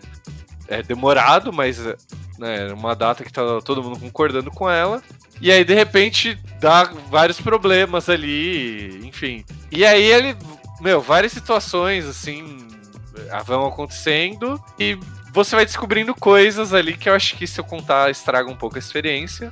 Mas é sempre coisas engraçadas, assim, né? Ah, eu, eu, eu não, não, esperava por isso. Meu, é muito, muito engraçado, é muito boa, assim. É... E tem atores muito bons. Tem o, o House, é o ator entre essas principal ali. É, mas você vai ver outros atores famosos, assim. É que eu sou meio ruim de nome, eu não lembro, assim, a, é quem tá lá na série pra, pra citar outros nomes mais famosos. Mas, tipo, tem personagens, tipo. Tem uma mulher que é meio que aquela que a galera dos memes chama de Karen, assim, que ela é, ah, quero falar com o gerente, não sei o quê. Ah, é, tem o, o piloto da nave, que é o House, que é um é um personagem principal também. É, tem o dono do cruzeiro, que é tipo um milionário excêntrico, assim, que ele tá lá também. causa umas situações. Enfim, dá umas com criticadas. Oi? É com o Olaf. Ah, ele fez o Olaf em inglês? Não sabia. É, ele é o Olaf em inglês. Putz, esse ator é muito bom, velho. Eu não lembro o nome dele. É... Joshua alguma coisa. Ah, é, não sei como. Não... É, mas é esse cara aí, você viu aí no, no Google. É, aí. é, é isso. E tem um cara do The Office que ele tá demais também. Ele, ele era das últimas temporadas que a, a empresa é comprada lá, o The Office é comprado e fica um, tipo um estagiário lá, assim, um, um supervisor. É esse cara e ele tá muito bem aqui nessa série, tipo, é um dos destaques pra mim, na real. Que da hora, mano. Meu, nem não sei como vender melhor essa série, assim. É só, só falar que é uma série muito boa, é comédia e tem bons atores e tá na HBO Max. É isso. Animal, animal. Temos dicas também da nossa madrinha Brisa. É, se você quiser mandar a sua dica aqui no Padrim também, a gente mudou o esquema de apoios lá. A gente já falou em alguns programas, mas vale reforçar. Sim. Está mais fácil agora dar dica no programa. Você pode acessar lá para ver. É, temos outros níveis com outras recompensas. E você vai ajudar a gente a bater nossa meta. Na verdade, temos várias metas, então a, a gente Sim. bateu a primeira meta, até aproveitar esse espaço para falar disso, né? Uhul! Batemos nossa primeira meta e. Comemoração. Ah, quis comemorar. Tá certo, então, temos, temos motivos para isso. Ah, é, exato. É, então a nossa primeira meta desbloqueou gameplays físicos mensais, então a gente vai voltar a fazer lives lá na Twitch e essa, uma dessas lives será com gameplay físico. Formatos variados aí, mas a gente vai avisar, né? É, inclusive, se você tiver um formato favorito, ah, que você gostaria de ver, comenta lá pra gente. É, tipo, muito em breve a gente já vai retomar. Assim que eu tiver uma casa sem caixas. Isso aí. É, mas, enfim, é, tem, é, tá nos planos aí pra provavelmente fim do mês aí, ou começo do próximo mês. É, mas é isso, então entra lá no padrim.com.br barra podcastar e veja se você considera apoiar a gente. E qualquer real ajuda demais. Qualquer real ajuda demais. É áudio da brisa, né? Então, É áudio, é áudio.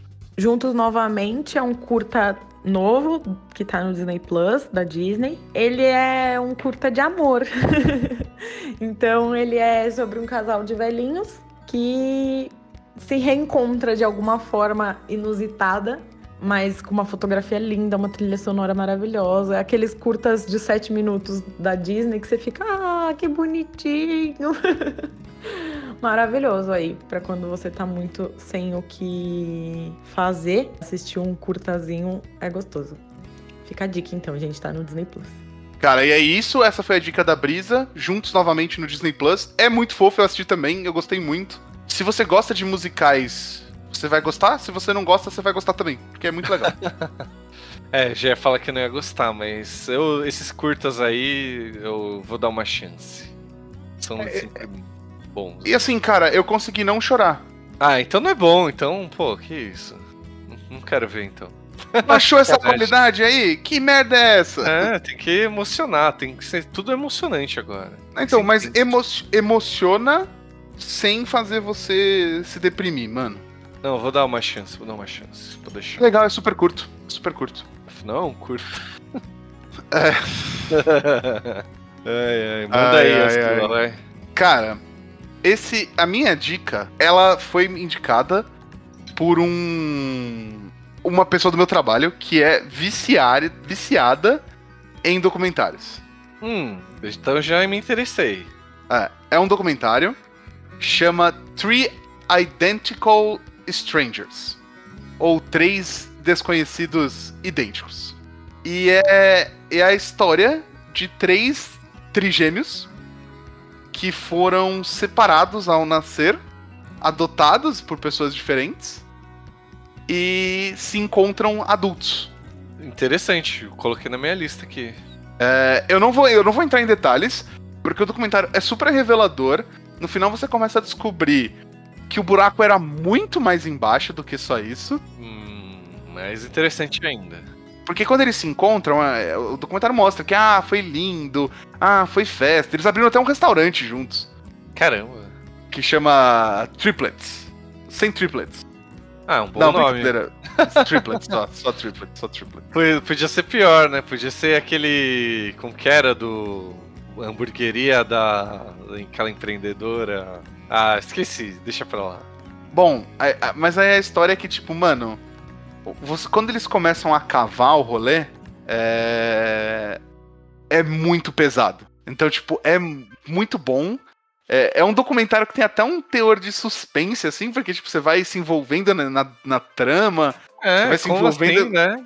Os É. três iguais e nunca se- não se conheciam, né? Muito Ah, e, é- é- é- tem um detalhe bom que, tipo, eles, um deles, eles, tipo, começam a, a- a- o rolê porque esse maluco, um deles vai pra faculdade. E aí, tipo, quando ele chega na faculdade, os caras, ah, e aí, fulano, como é que foi as férias? Aí ele, bem. Ô, você foi lá na casa do fulano lá? E chamam ele pelo nome do irmão. Ah, Aí ele, não, mas meu nome não é, não é Ed, é tipo, é o outro nome. Aí ele, não, como não? Você tá ficando louco? Vem cá com a gente. Os caras, não, mas eu não sou. Aí, tipo, eles começam aí, esse é um dos, dos, dos rolês. puta, bem legal, hein?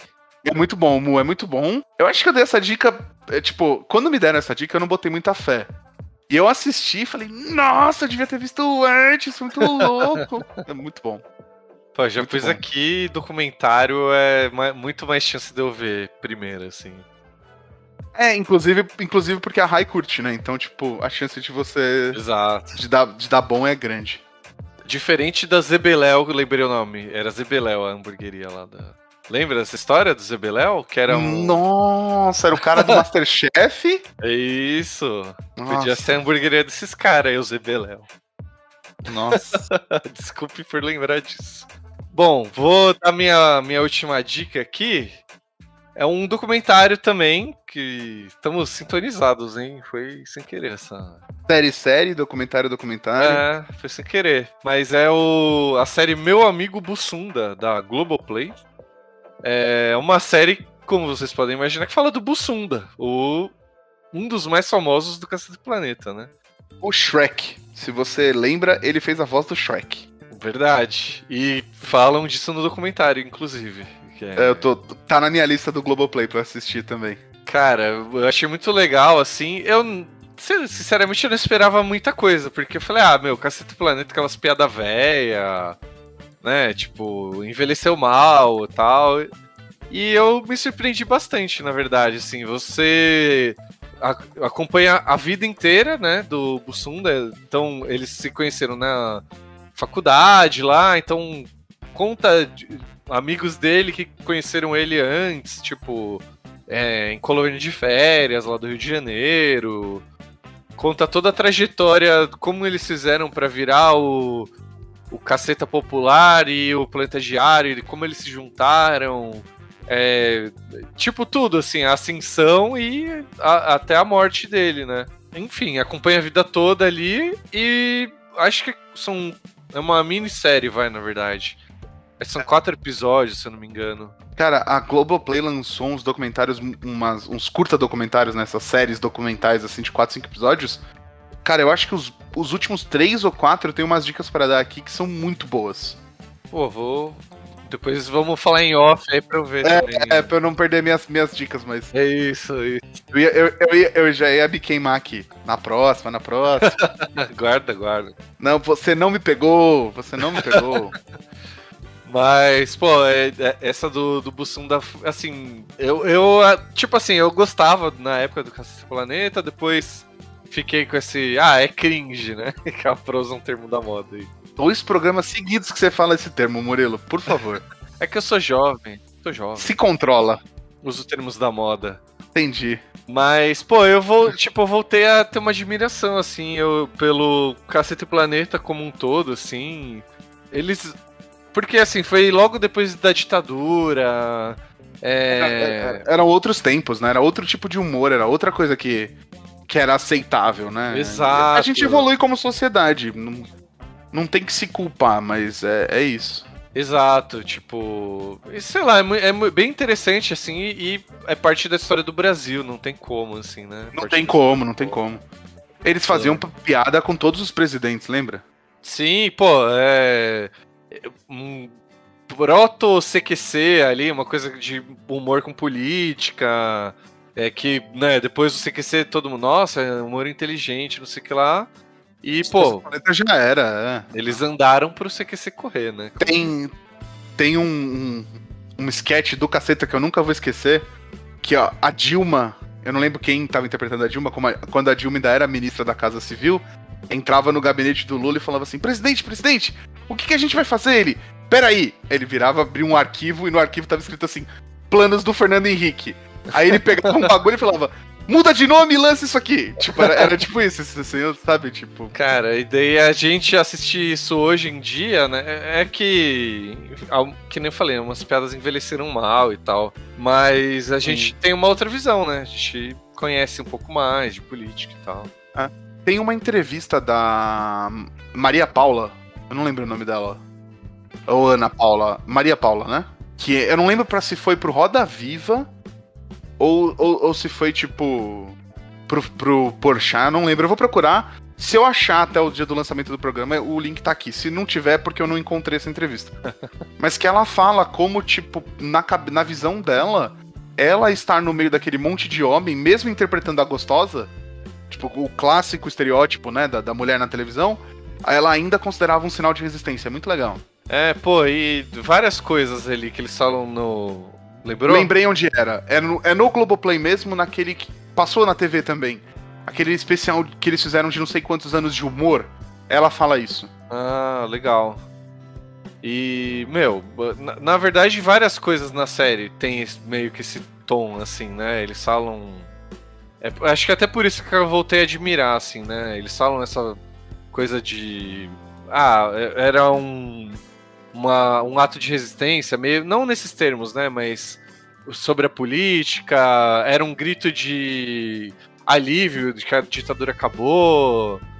É, cara, várias coisas assim. E o final é um pouco surpreendente. Então, o tipo, último episódio, assim, eu acho que ele fica emotivo, assim, é, e acaba legal, um tom legal, assim.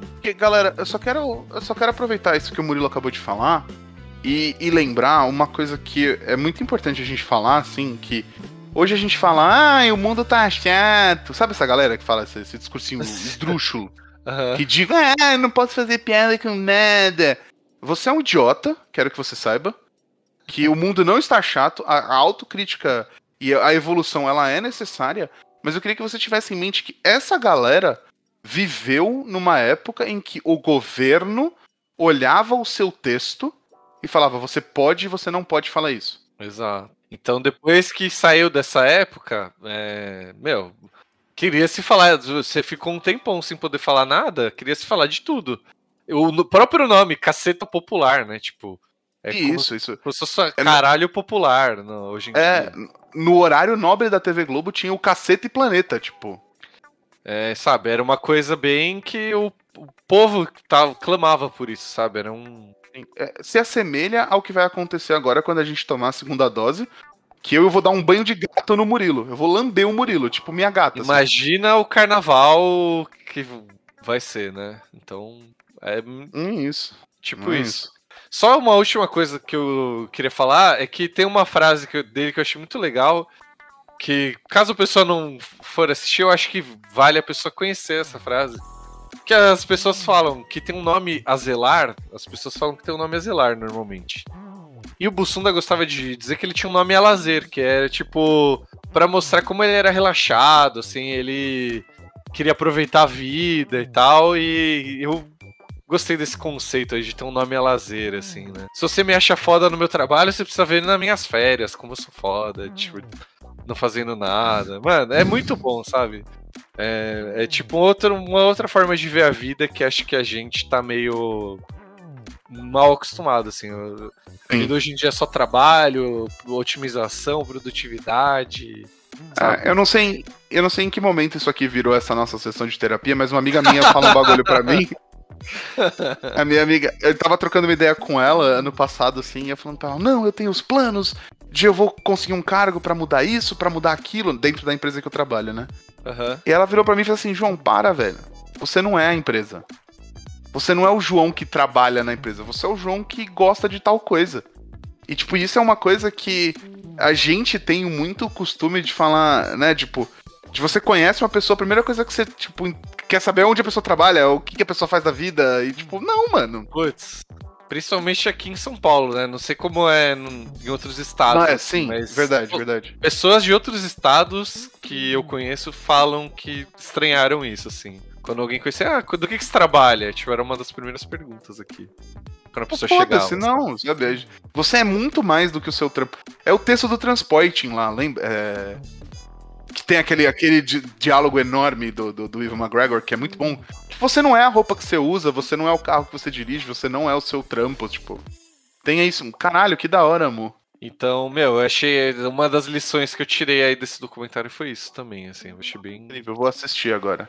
Muito da hora. Bom, acho que até terminamos um tom legal aqui, hein? Sim, eu ia falar. Considera apoiar o Podcastar, porque acho que é um dos poucos lugares que você tem esse tipo de diálogo no meio de uma dica sobre um antigo programa de humor é, brasileiro, sabe? Então, tipo. Caramba, verdade, né?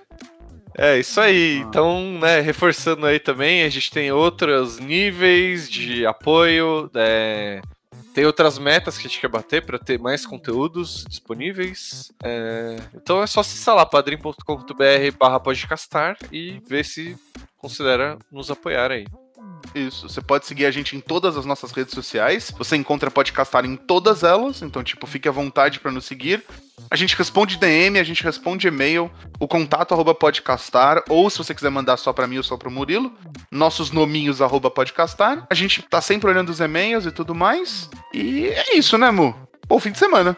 É isso. Bom fim de semana e até semana que vem, galera. Falou! Beijo!